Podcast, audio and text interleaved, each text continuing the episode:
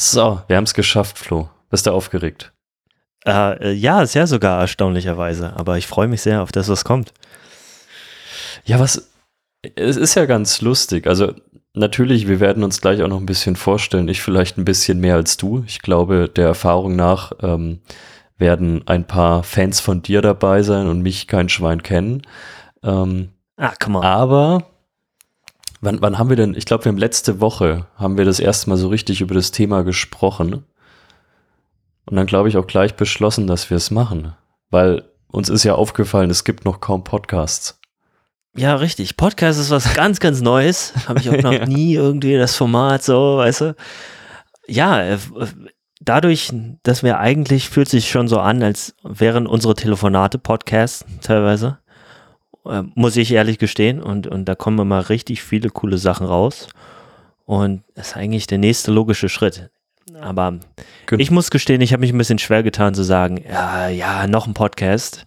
Aber du bist derjenige, der mir diesmal in den Arsch getreten hat. Ähm, sonst ist es wahrscheinlich eher umgedreht. Keine Ahnung. Aus, aus Coach-Athletensicht zumindest. Ähm, haben wir die Rollen mal ein bisschen getauscht was, was ganz cool ist. Ich, ich freue mich sehr. Vielleicht können wir ein kleines bisschen uns mal vorstellen. Ähm, fangen, wir, fangen wir mit dir an.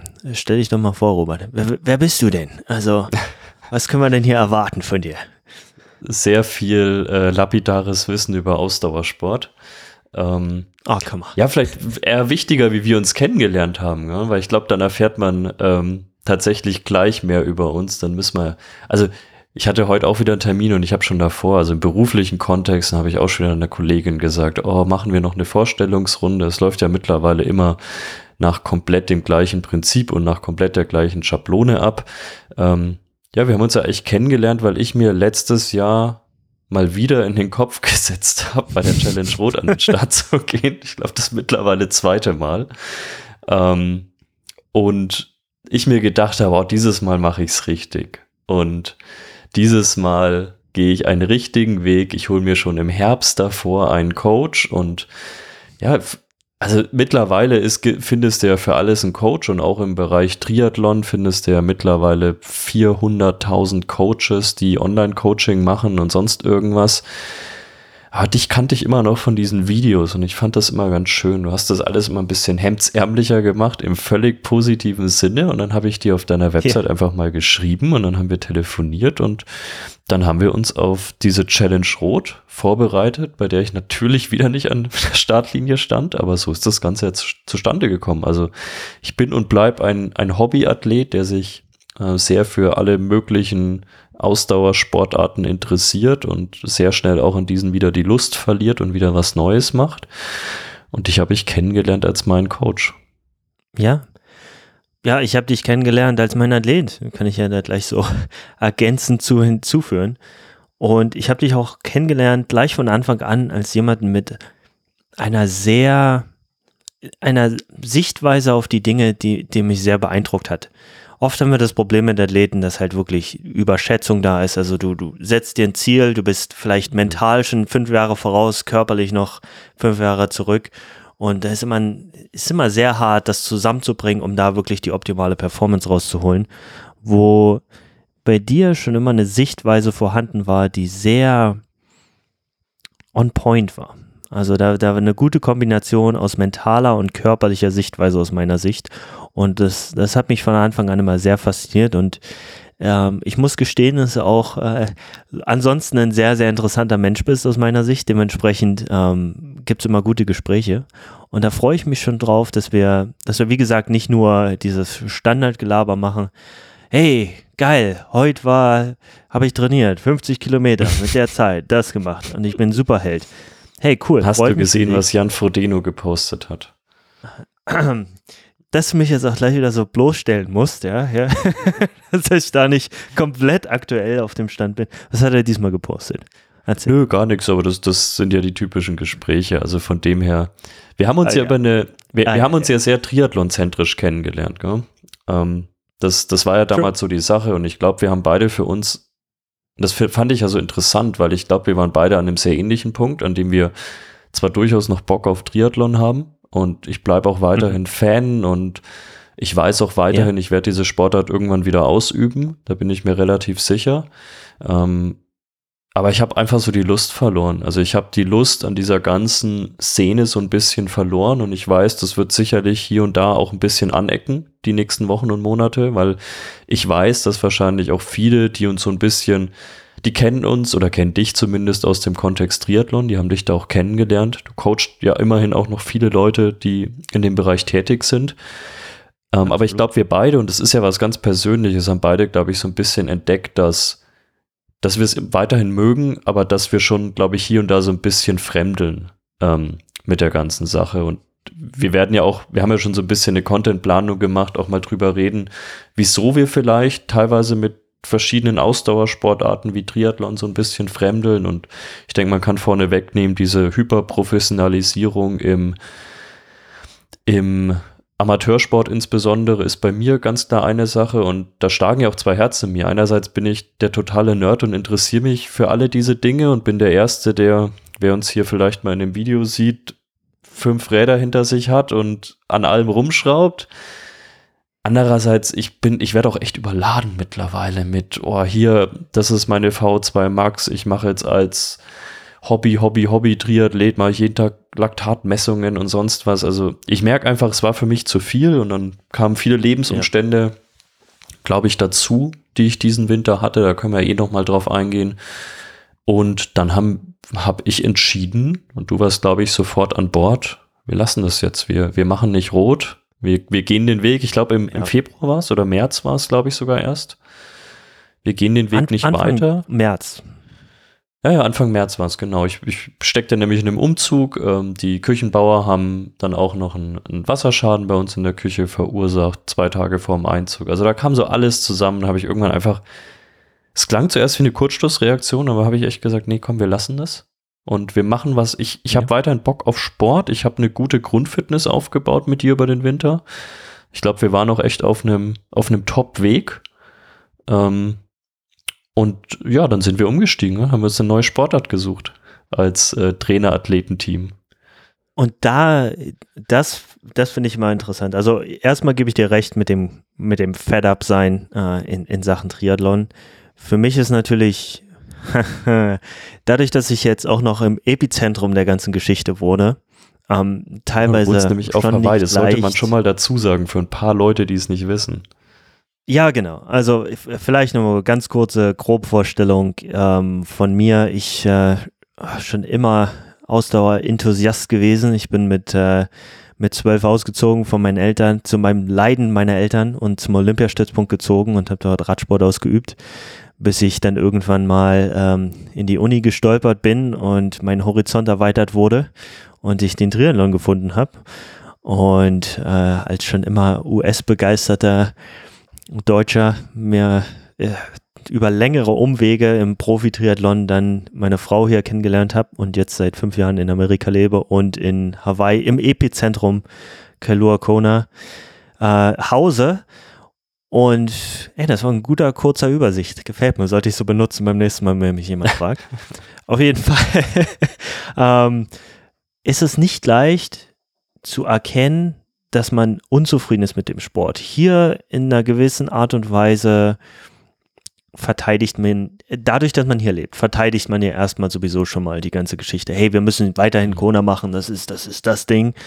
Obwohl ich jetzt nicht unbedingt direkt damit was verdiene, sondern ich, ich sehe ja, was der Mythos sozusagen eigentlich hier bedeutet und wo er herkommt mhm. und was es ist.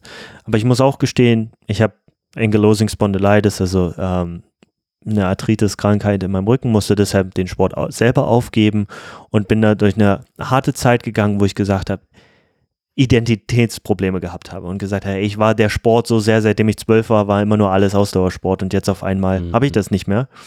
Und in dem Zuge war auch so, warum habe ich überhaupt Triathlon gemacht? Und habe angefangen, Fragen zu stellen und dann so auch, sag mal, wo ist eigentlich diese Abenteuerlust des Triathlons mhm. hin? Ja, weil das, das hat mir immer gefallen, dieses, hey, wir reisen um die Welt, wir sehen neue Orte, wir machen krasse Sachen. Also dieser Ursprungsgedanke. Und dann bin ich halt auch so in die Richtung gekommen und habe mir, ey, lass mal Mountainbike Vulkan hochfahren oder ey, lass mal Grand Canyon durchqueren zu Fuß und immer weiter über den Horizont gesehen und muss sagen, das ist es doch, worauf es ankommt. Kriege ich jetzt schon Gänsehaut, wenn ich dran denke. Mhm. Ja?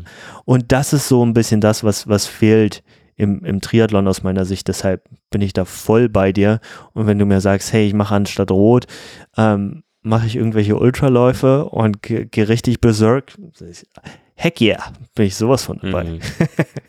ja, da, darauf lief es ja auch hinaus. Also, und das vielleicht jetzt auch mal, was wollen wir im Podcast überhaupt besprechen? Also, der Podcast wird sich natürlich über Ausdauersportarten drehen. Ähm, wir haben sicherlich so unsere Steckenpferde, die sind und bleiben Triathlon. Ähm, da ist ganz klar jetzt mittlerweile auch Ultrarunning dabei, Trailrunning und sonstiges, weil das zumindest in meinem sportlichen Alltag mittlerweile eigentlich die Hauptrolle spielt.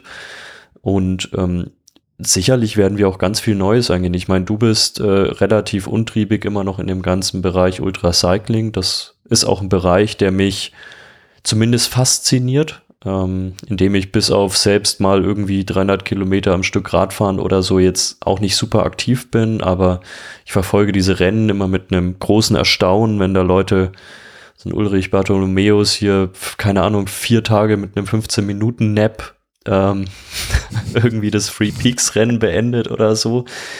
Und wir werden auch ja. ganz sicher ähm, sportwissenschaftliche Komponenten mit einfließen lassen, weil da werden Dinge dabei sein, die sind sehr adaptierbar sicherlich von Sport zu Sport. Und ich glaube, was wir am meisten auch erreichen wollen, ist so ein bisschen eine, ja, klingt immer ein bisschen blöd mittlerweile, aber so eine gewisse Bewusstseinserweiterung, vielleicht auch bei vielen unter euch, die die so ein bisschen, auch wenn sie es vielleicht noch nicht wissen, hier und da mal in ihrem Sport festhängen. Und ich weiß selbst, das ist was, und das heißt jetzt nicht, dass das für jeden zutrifft. Also ich will hier niemandem einreden, dass er unglücklich ist mit seinem Sport. Aber ich weiß, wie lange ich mir zum Beispiel selbst eingeredet habe, dass Triathlon die einzige Sache ist und dass ich da jetzt auf mein Ziel hin trainieren muss. Und ich für mich selbst entdeckt habe, dass ich zumindest Stand heute mit einer anderen Sportart, in dem Fall jetzt dem Laufen, wieder mehr Entspannung im Kopf gefunden habe für mich selbst und eine deutlich gesündere Einstellung zum Sport. Zwar nicht immer, gibt auch ungesunde Momente, aber ich habe per se im Kopf eine bessere Einstellung gefunden und das habe ich auch gefunden, weil ich glaube ich, ja, mich dann auch einfach mal für andere Sachen geöffnet habe. Da fallen mir gleich schon wieder ökonomische Sachen ein, wie äh, Sunk Cost Fallacy. Ja? Ähm, da hat man so viel investiert in den einen Sport, da will man natürlich dann auch sagen, ja, das ist jetzt nur eine Phase, das ziehe ich durch. Und es gibt die wenigsten, die da wirklich so rigoros sind und sagen, nee, ich habe die Lust verloren, ich mache jetzt was Neues.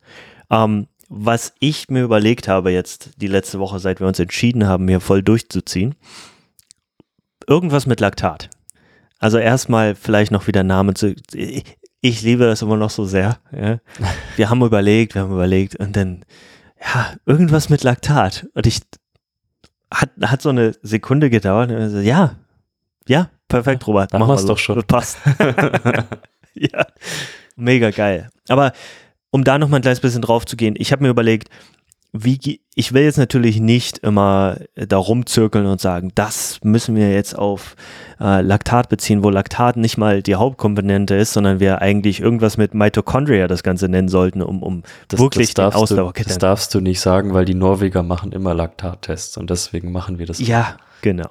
Für die triathlon das, halt, das ist ja, das ist ja die schöne Ode daran, dass wir eigentlich so ein bisschen na, fast satirisch, oder ich werde wahrscheinlich satirisch schon an gewisse Sachen rangehen, aber das ist einfach nur ähm, mein Charakter. Ich, ich versuche so nett wie möglich zu sein. Ich, ich, ich gelobe, ja, mein bestes Verhalten hier.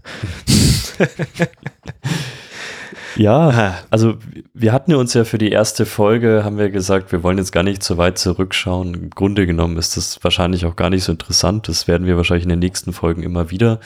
Wir wollen eigentlich so ein bisschen, weil wir hatten ja eigentlich nur ein kurzes Debriefing bisher von meinem letzten offiziellen Wettkampf.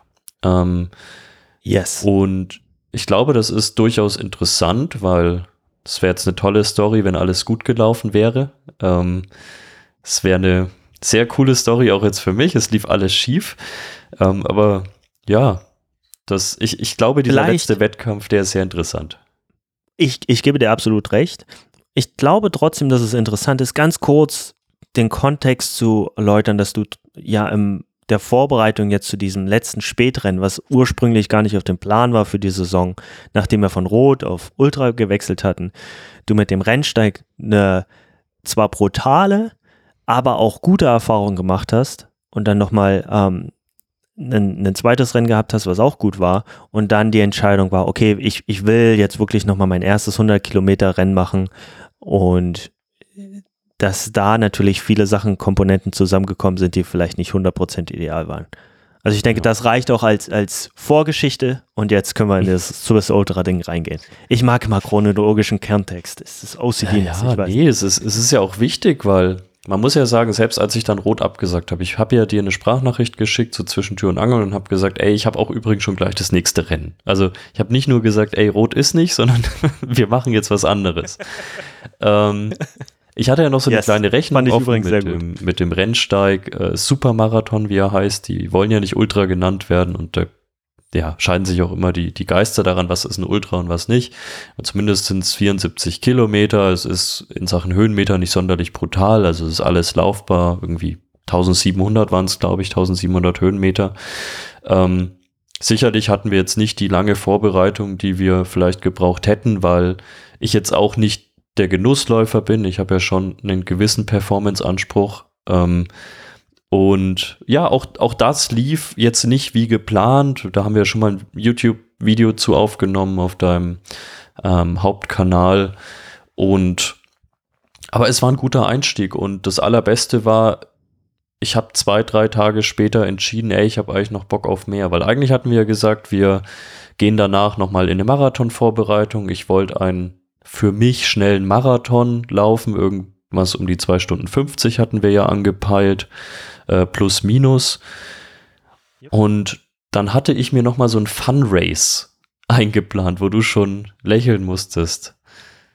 Ähm, das war der, der Mountain Man in Reit im Winkel. Das lag aber auch tatsächlich dran, dass wir da, dass ich da mit, mit der kompletten Familie war damals und ich gedacht habe, ja, kann ich ja da mal mitlaufen. Aber wir sind da ja wirklich und wir haben ja auch keine Vorbereitung spezifisch eigentlich dafür gemacht in dem Sinne. Wir haben ja auch nach dem Rennsteig kaum Volumen eigentlich irgendwie gemacht. Da war ja auch nicht die Mega-Zeit dazwischen. Und das war halt mal nochmal was anderes. Es war Hochgebirge auf alle Fälle. Ähm, jetzt nicht Hoch-Hochgebirge, aber durchaus bis auf 1800 Meter, technischeres Gelände, 2200 Höhenmeter insgesamt auf, ich glaube verteilt 52 Kilometer waren es, glaube ich, 54, irgendwas um den Dreh. Ja, und genau. Low 50s. Genau, das Rennen lief ja, und obwohl es eigentlich wirklich mehr als, ja, als Genusslauf geplant war, um es mal so zu sagen, lief ja extrem gut bis heute. Also das war, klar, ich war in den Downhills schlecht, weil ich einfach noch nie im Gebirge bergunter gelaufen bin, habe ich gut Zeit verloren. Aber an sich war das leistungstechnisch, glaube ich, von dem, was möglich ist in meinem Körper, eine sehr, sehr, sehr gute Leistung. Ich bin ja auch Gesamtzehnter geworden, was mich auch sehr erstaunt hat beim ersten Mal im Gebirge. Ähm, ja, und dann hatten wir eigentlich gedacht, Saison ist jetzt zu Ende oder wir machen halt jetzt den Marathon noch in Frankfurt auf alle Fälle. Ja, dann habe ich gesagt, mache ich nicht. Ich, was habe ich dir gesagt? damals. Ich habe keinen Bock auf die spezifische Vorbereitung, glaube ich. Ja, du, also es ging schon fast in die Richtung, dass du, dass es dir zu langweilig war, genau auf so eine Plus-Minus-Zeit hinzuwarten. Ja, genau. Du weißt, ja, ich kann 250 laufen, ob es dann 248 ist oder 252 oder was auch immer, interessiert mich nicht, da fehlt mir so ein bisschen die Spannung. Fand ich eigentlich ganz interessant. Ähm, also was ich mir gerade schon dazu sagen, also be bevor man mich hier wieder jetzt irgendwie brandmarkt, ich habe ich hab nicht gesagt, ich weiß, dass ich 250 laufe, aber wir beide wussten, dass ich grundsätzlich körperlich dazu in der Lage bin, das zu laufen. Richtig. Ob ich das an dem Tag abrufen kann, andere Frage. Ja, ja, logisch. Okay, sorry, das geht natürlich da. Für mich geht das automatisch mit einher, aber ich war mir auch ziemlich sicher, dass das genau da äh, rauskommen wird. Also ähm, eine kurze Zwischensache hier allerdings noch. Genusslauf. Ja? Erzählst du das eigentlich deinen Kollegen auch so, die jetzt noch nie mehr als fünf Kilometer irgendwo hingegangen sind, dass du mal 50 Kilometer als Genusslauf machst? Oder? es gibt normal Sterbliche da draußen, okay?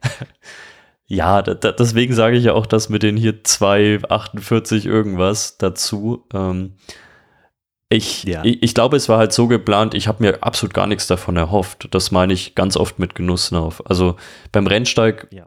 Bin ich schon mit einem gewissen Ziel hingegangen ähm, und ich, ich bin sonst niemand, der sich an eine Startlinie stellt und sagt, ist mir egal, wie ich ins Ziel komme. Das, das krieg ich psychisch irgendwie nicht hin. Ähm, und selbst wenn ich es mir einrede, ich hau dann doch voll drauf ein.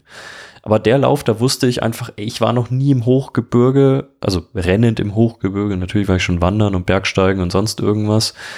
Ähm, aber ich war jetzt noch nie rennend im Hochgebirge. Ich habe noch nie meinen Puls in die Regionen irgendwie äh, gebracht. Ich bin noch nie wirklich bergunter gerannt.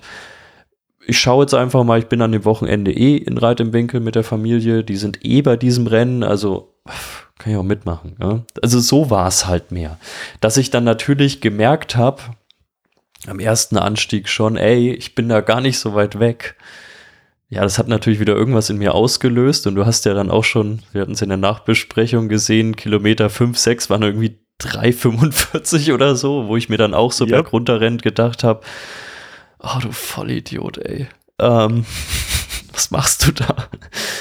Aber es ging, es ging voll auf an dem Tag. Ähm, es war ein Rotzwetter, ähm, aber es waren am Ende sechs Stunden, ähm, wo sicherlich meine völlige Unfähigkeit, und das ist keine Entschuldigung, sondern es ist einfach ein Grund, äh, sicherlich noch deutlich mehr, mehr Zeit oder deutlich weniger Zeit zugelassen hätten am Ende. Ähm, aber ja, es, es war echt cool und, und danach habe ich einfach für mich relativ schnell entdeckt, nicht ich habe keinen Bock auf einen Marathon, sondern ich habe keinen Bock auf diese spezifische Vorbereitung. Also ich glaube, wir beide wissen, wenn du eine, eine gute Zielzeit im Kopf hast auf einem Marathon, wirst du einfach Key Sessions machen müssen. Du brauchst ungefähr deinen Ablauf, der einigermaßen passen muss. Und ich glaube, da habe ich schon gemerkt, ey, familiär, beruflich und sonst was, irgendwie würden wir es hinbekommen, aber ist es das, wie ich Sport machen will, oder kommen wir wieder in diesen Abwärtsstrudel wie mit Rot damals? Ähm, und dann haben wir, glaube ich, beide gesagt, nee, komm, wir machen es nicht. Und ich habe gesagt, ich mache nochmal ein Ultra dieses Jahr. Ja, haben dann zwar auch ein paar Leute mit dem Kopf geschüttelt, weil sie, also sportfernere Menschen, weil ich dann gesagt habe, ey komm, Marathon machen wir nicht, äh, dafür mache ich jetzt ein Ultra, weil das kann ich lockerer, aber es ist halt so. Also ich persönlich kann das Training für ein Ultra lockerer angehen als für eine schnelle Marathonzeit. Und, und das ist ein Faktor, warum ich deine Nüchternheit so sehr liebe, ja, weil du da wirklich reingehen kannst und das relativ neutral betrachten und, und die Faktoren, ähm, die in deinem Leben sind, dich nicht so sehr stressen wie, wie bei vielen anderen. Also ich, äh, das muss man wirklich sagen, das ist, muss man schon herausstellen aus meiner Sicht. Wir haben Athleten, äh, die haben 9-to-5-Job, sind da ziemlich gestresst von und, und dann geht nicht mehr viel. Aber du hast jetzt nicht unbedingt einen 9-to-5-Job, sondern du hast äh, definitiv mehr am Hut als, als manch anderer. Ich denke, das ist vielleicht auch nochmal eine Komponente, die wir vielleicht ein kleines bisschen mit reinbringen sollten und erzählen sollten, wie hart du wirklich ähm, eingebunden bist durch den Job, wie viel du hin und her reist und dass wir nicht einfach nur sagen können, hey, ich habe jeden Tag um 4 Uhr Schluss und kann hier meine, meine zwei Stunden laufen und kann das durchziehen, Schön sondern dass wir halt wirklich relativ flexibel an die, ja genau, äh, sondern dass wir relativ flexibel an die Geschichte rangehen müssen.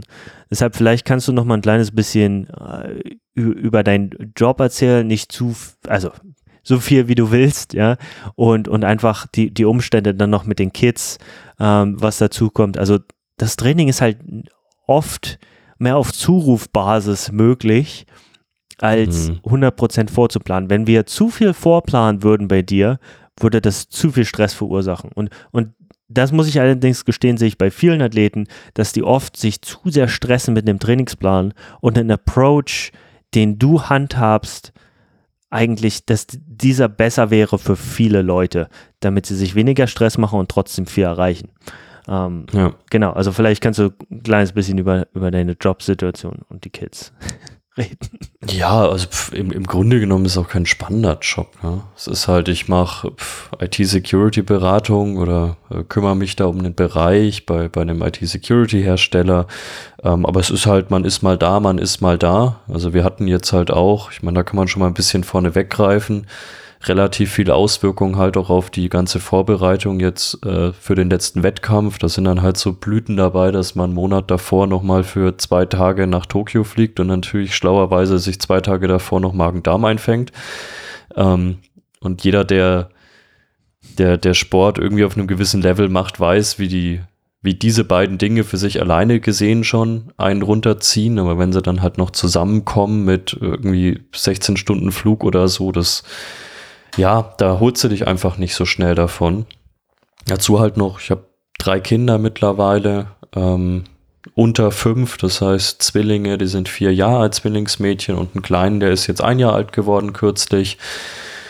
Ja, und das, das raubt natürlich Zeit und wir haben ja schon immer gesagt, ähm, Familie ist das Allerwichtigste, Job ist auch wichtig, A, weil es mir Spaß macht, B, weil wir sonst diesen ganzen Geraffel nicht machen könnten. Das, wir vergessen ja auch oft alle, wie viel Kohle das am Ende dann doch kostet, was wir da machen. Es ist ja nicht nur rumrennen, sondern es ist ja fancy Gear, was man sich holt und hier wieder neue Carbonstöcke, da acht Paar Schuhe. Ähm, ja, also würde ich das nicht machen, würde ich mir auf der anderen Seite die Dinge nicht ermöglichen können und dann kommt Sport halt irgendwo an Stelle drei. Das, das ist so und ich habe auch gemerkt, ich, ich lasse es nicht weg, weil dann, dann geht es mir in den anderen beiden Dingen auch irgendwann nicht gut. Aber es wird immer eine Priorisierung geben, Richtig. die sagt, Familie steht an erster Stelle, Job steht an zweiter Stelle und danach kommt halt der Sport. Ähm, natürlich, wir hoffen uns ja jetzt viele große Sponsoren für diesen Podcast ab nächster Woche. Dann kann ich das mit dem Job vielleicht endlich sein lassen. Aber bis dahin äh, wird es so bleiben, dass, dass ich diese Hackordnung habe im Leben. Ähm, aber ich habe ja auch gemerkt, aber ich glaube, das ist dieser gesunde Realismus, den ich mir auch antrainieren musste. Ist, ich weiß, dass ich für bestimmte Ziele mich einigermaßen starr an einen Trainingsplan halten muss. Natürlich mit Flexibilität und kein, also ich werde nicht zehn Minuten langsamer Marathon laufen, wenn ich eine Key-Session nicht mache. Ähm, aber ich weiß natürlich trotzdem, Richtig. dass es eine gewisse Struktur gibt, ähm, an die man, die wir schon durchziehen sollten. Ich merke aber halt auch, dass ich das einfach auf Dauer nicht machen kann. Und wir haben ja immer mal wieder Wochen, in denen ich dir dann auch sage, ey, ich will jetzt mal zwei Wochen ohne Plan trainieren. Wir haben ungefähr unsere Struktur, die halt heißt, ey, komm, wir machen relativ viel locker und lang. Die meisten Läufe sind dann halt 14 bis 20 Kilometer in einer lockeren Pace. Wir versuchen eine Tempoeinheit pro Woche reinzubringen und ein ganz langes Ding. Und ich glaube, das Wichtigste ist immer, ich verstehe ja mittlerweile, was wollen wir mit unserem Training erreichen, was wollen wir mit den verschiedenen Sessions erreichen und dann kann man sich das auch mal selbst strukturieren, wenn das Ziel in Anführungsstrichen halt nur ein Ultra ist, bei dem ich jetzt nicht eh nicht sagen kann, ich will sieben Stunden 40 laufen, sondern es auf so viele Komponenten an dem Tag ankommt, dass ich mir eh keine wirkliche Zielzeit setze. Richtig. Und, und ich glaube, das ist eine der wichtigsten Komponenten, ähm, die die meisten oder sehr, sehr viele Athleten leider nicht 100% umsetzen können, sondern dieses, dieses Verständnis ist halt die Grundvoraussetzung. Du musst wirklich verstehen, warum du gewisse Sachen machst in dem Wochenablauf, um das halt auch gut umzusetzen. Und dann, dann kann man auch richtig locker und easy auch mal vom Plan abweichen oder beziehungsweise wir unsere individuelle zwei Wochen ohne Planstruktur machen. Da fällt mir dieses Beispiel, ich weiß nicht, ob wir da neulich, wir da schon drüber geredet hatten, aber ähm, 2018 saßen wir, was? Ich glaube, es war 2018 saß ich in Südafrika in Stellenbosch am Pool. Wir hatten mhm. Patrick Lange da, ähm, Evert Scheltinger und, und ähm, Ackermann. Und äh, wir so, ja, ist der Trainingsplan und äh, alles Triathleten. Damals wurde lange noch. Unter euch, die, die nicht aus dem Triathlon kommen, vielleicht möchte ich noch dazu sagen. Sehr guter Hinweis, vielen Dank dafür. Ja, richtig, auch, genau, auch, alles, alles auch ein Doppelweltmeister dabei mit Patrick Lange. Ähm, also durchaus jetzt keine Dem Zeitpunkt noch nicht. Zu dem ja, Zeitpunkt richtig, noch nicht, genau. aber ich glaube, Dritter wurde er schon auf Kona. Gell? Das, das müsste das Jahr nach seinem, nach seinem dritten Platz gewesen sein. Genau, man hat auch schon, genau, man hat auch schon den Unterschied gemerkt. Ähm, äh, es wurde langsam interessant. Also die Veränderung bei ihm hat man langsam ankommen gemerkt. Anyway, äh, wir saßen da und haben diskutiert, was wir jetzt in die nächsten paar Tage trainieren, was denn auf deinem Trainingsplan, mhm. was auf deinem Trainingsplan. Und ähm, ich war zu der Zeit auch noch ziemlich OCD unterwegs und habe versucht, 100% als, als Neoprofi sozusagen wirklich alles abzuarbeiten, um äh, das Maximale rauszuholen. Und er hat halt von Faris al-Sultan auch einen ehemaliger ähm, Profi und ähm, Weltmeister hier äh, beim, auf, beim Ironman in Hawaii und hat halt einfach nur diese Nachrichten bekommen. Ja, äh, schwimmen wir heute ein bisschen. Also, mhm. vielleicht können wir morgen noch ein bisschen Rad fahren. Das war sehr, sehr vage, die ganze Situation. Also, es war nicht, mhm. äh, du kriegst jetzt Workout in Training Peaks reingeschoben ähm, mhm. Oder auf deine Plattform reingeschoben und du musst das 100% abarbeiten, sondern es war halt auf Verständnisbasis. Und mhm. damals gab es viele, die gesagt haben, oh Gott, das ist ja so unorganisiert und sonst was. Aber ich muss sagen, mit jedem Tag, okay, das ist jetzt übertrieben, aber die Zeit vergeht und je mehr weiß ich es zu schätzen eigentlich. Mhm. Denke mir, ja, wenn das Verständnis da ist, und ich sehe das halt jetzt auch in unserer Zusammenarbeit oh, als, als Athlet und, und Trainer, dass das die Arbeit auf einem ganz anderen Niveau ermöglicht. Und das ist eigentlich die Zielstellung. Also meine Zielstellung ist es, mich obsolet zu machen, sodass du eigentlich alles weißt, was du wissen musst und äh, genau das machen kannst, wo, wo du hinkommen willst. Ja. Ich glaube, da hat sich ja unsere Beziehung auch sehr entwickelt. Also das hat natürlich angefangen mit, wir machen Sessions und für eine Langdistanz müssen wir da halt auch wirklich bestimmte Dinge planen und so weiter und hat sich ja dann wirklich, ja, ich glaube, auf beiden Seiten sehr entwickelt, aber ich habe auch jetzt immer das Gefühl, immer noch, ja, also ich, ich glaube, ich brauche das auch immer noch. Es gab sicherlich mal, das gebe ich ganz offen zu, gab mal den Moment, in dem ich mir dann gefragt habe, als, als ich so ein bisschen mit diesem Ultrazeug da ein bisschen weiter lief und mir gedacht habe, ey, brauche ich jetzt unbedingt noch die Trainingspläne? Ja? Weil es läuft ja doch ja. immer sehr nach der gleichen Struktur ab und so weiter. Aber was ich dann als großen Wert für mich entdeckt habe, ist, jemanden zu haben, nicht, der mir mal schnell eine Frage beantworten kann. Ich meine, das ist mal ganz oft technisch auf einem Level, bei dem das auch jemand anders machen kann, bei dem das Internet machen kann Klar. oder ChatGPT oder sonstiges. Ähm, Richtig. Aber dieser Erfahrungsaustausch, auch mal vor einem Rennen noch mal zwei Stunden mit jemandem zu reden, der, der eben weiß, um was es da geht ähm, und sich reinfühlen kann in diese komische Aufgeregtheit, wenn man da monatelang trainiert hat und für dieses eine Ziel. Und ich glaube, das ist ganz viel wert.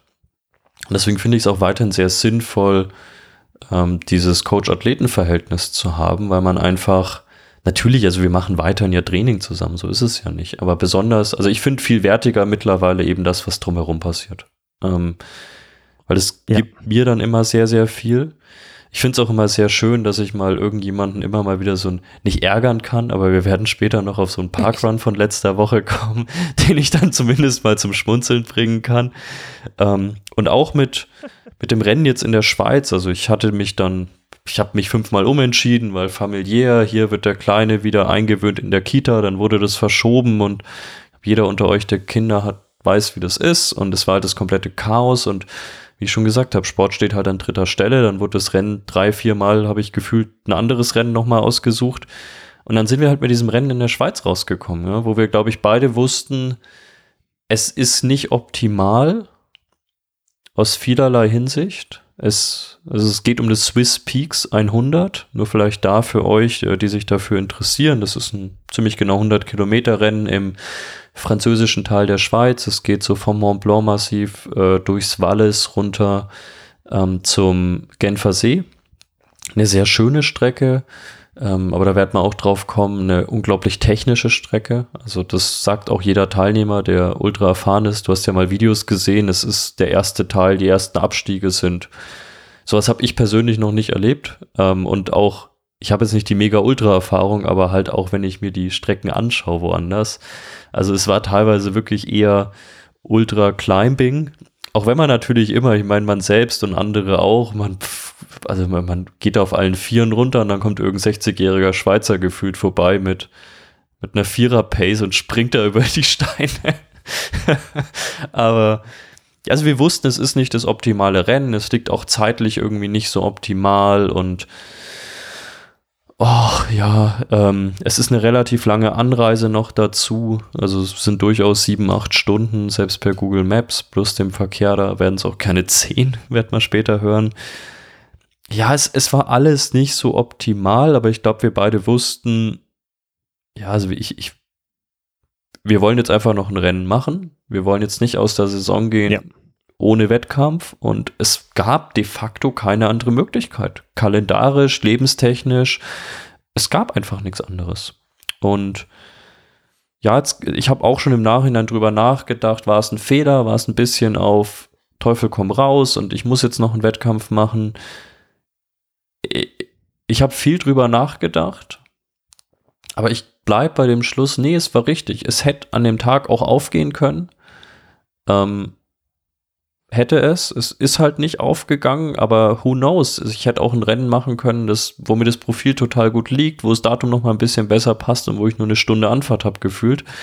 Ähm, und trotzdem wäre es vielleicht schief gegangen. Also hätte, wäre, wenn, bringt relativ wenig. Ähm, ja, aber es, es war halt das Rennen, wie es war. Gell? Es war, es war ein bisschen eine chaotische Vorbereitung. Ähm, ja, wollen wir, wollen wir in das Rennen mal einsteigen?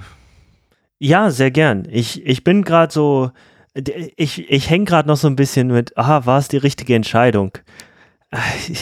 Ich, ich, wie wichtig, vielleicht nochmal, bevor wir ins Rennen steigen, wie mhm. wichtig ist es dir, dass du sagst, ich mache das als Rennen?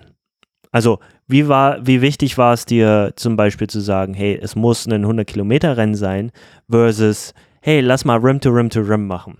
Self-Support. Boah. Das ist eine gute Frage. Ich habe mich das selbst schon mal gefragt, weil natürlich könnte ich, und das ist ja eigentlich das Schöne am Laufen, ich könnte mir die, die Schuhe schnüren und hier loslaufen. Natürlich nicht mit den Höhenmetern ja. hier im, im, schönen Frankenland und so weiter, aber ich, ich könnte mich ins Auto hocken und könnte runter nach Garmisch fahren und was sehr ähnliches machen auf, auf eigene Faust. Und ich bin eigentlich ja auch eher jemand, der die Dinge ganz gerne für sich macht. Ähm, ich merke aber schon, und ich weiß nicht, woran es liegt, ist es, es, es kann externe Bestätigung sein. Ähm, ich ich glaube schon, dass das eine Rolle spielt, auch wenn man das wahrscheinlich nicht gerne zugibt als Athlet. Ähm, aber ich glaube schon, dass das eine gewisse Rolle spielt, sagen zu können, ich habe hier ein Rennen gemacht. Es ist aber natürlich schon auch eine Komponente, die ich sehr gerne zugebe. Ich messe mich schon gern mit anderen Menschen. Also ich bin total ja. stolz auf mich, wenn ich was schaffe, für mich alleine was ich nicht für möglich gehalten hätte. Aber bei diesem Rennen, gut, das ist jetzt ein blöder Satz, weil ich bin nicht ins Ziel gekommen, kann man schon mal spoilern. Ähm, aber trotzdem, ich weiß grundsätzlich, ich kann 100 Kilometer laufen, ich kann auch 100 Kilometer im Gebirge laufen. Ich, ich weiß das von mir und ähm, ich werde mir das auch noch beweisen. Ähm, und deswegen, da war dieses Mal nicht die Challenge, schaffe ich das oder schaffe ich das nicht, sondern ich glaube, ich wollte schon wissen, wie gut schaffe ich das. Und da finde ich es einfach immer schön, dass du an einem Tag zu bestimmten Konditionen Referenzen hast. Ähm, ja. Dass ich weiß, hier ist ein Feld von 300 Leuten waren es ja, glaube ich, und ich bin in den besten 10 Prozent. Ich bin in den besten 5 Prozent. Wir hatten ja mal so grob Zeiten angepeilt, uns die letzten Jahre angeschaut und gesagt, ey, wenn ich das bringe, was ich im Training zeige und wozu mein Körper in der Lage ist, ist eine Top 20 nicht ausgeschlossen. Nicht ausgeschlossen. Wir haben nie gesagt, ey, wir gehen da an den Start, um 20. zu werden oder besser. Wir haben nur gesagt, das liegt an einem guten Tag, an dem alles zusammenkommt, im Bereich des Möglichen. Und ich glaube, das ist das, wieso ich gesagt habe, ich möchte noch mal ein Rennen machen, wo ich Referenzen habe, mit denen ich mich am Ende dann doch vergleichen kann. Vielleicht als kurzer Input. Ähm, ich bin immer kein großer Fan davon, wenn man auf eine neue Distanz geht, ähm, sich gleich diese, diese krassen Ziele zu setzen. Sondern erstmal zu sagen, hey, ich teste das erstmal aus und dann sehen wir weiter. Also mhm. beim, beim Triathlon haben wir ja diese wirklich diese Standarddistanzen, äh, sage ich mal, von einer Stunde Wettkampf zu zwei Stunden Wettkampf zu vier Stunden Wettkampf zu acht Stunden Wettkampf im Profibereich. Mhm. Und äh, sich da einfach erstmal hinzusetzen beim ersten Mal oder äh, den Wettkampf zu machen und zu gucken, hey, wie ist die Distanz, wie komme ich an? Deshalb, ich muss ehrlich gestehen, ja, ich weiß natürlich, dass du performance-technisch in einem gewissen Bereich unterwegs bist, aber den Gedankengang hatte ich nicht. Ich mache erstmal, in meinem Kopf ist erstmal alles richtig machen und dann schauen wir weiter. Wenn alles richtig gut funktioniert hat, dann beim nächsten 100 Kilometer Rennen. Dann wird es richtig, ja. richtig gut. So in die Richtung. Aber, aber ja. Genau. ich, ich glaube, das, das war ja grundsätzlich auch, also wir haben ja beide einfach nur gesagt, also wo, woraus ist dieses Top 20 Ding entstanden? Es ist ja daraus entstanden, dass wir uns verschiedene Pacing-Pläne zurechtgelegt haben, einen langsamen, einen moderaten, einen, einen schnellen und gesagt haben, selbst wenn wir mit dem moderaten durchkommen, dann geht das in diese und diese Richtung. Und ich merke schon, dass es, also ich brauche das einfach in gewisser Weise. Natürlich gehe ich jetzt nicht hin und sage, ich werde da Dritter oder ich gewinne das Ding. Also das, das ist schon allein aus einer realistischen Komponente einfach nicht möglich. Ähm, aber ich, ich brauchte schon ein bisschen und ja, also ich werde da niemanden von der Klippe stoßen, um, um Platz weiter vorne zu sein. Aber wenn ich die Möglichkeit habe, vorm Ziel nochmal fünf Leute einzusammeln, dann sammle ich die noch ein. Ähm, und dann gebe ich mir da wie am Rennsteig ähm, auf dem letzten Kilometer einfach nochmal voll die Kante. Ähm, und da bin ich einfach sehr kompetitiv, glaube ich. Und das, das war schon der Grund für den Wettkampf. Ähm, ansonsten habe ich auch mal coole Ideen für self-supported Sachen. Da bin ich auch ein Riesenfreund von. Aber da mache ich halt gerne diese Dinge, wo ich mir auch noch mal was beweisen möchte.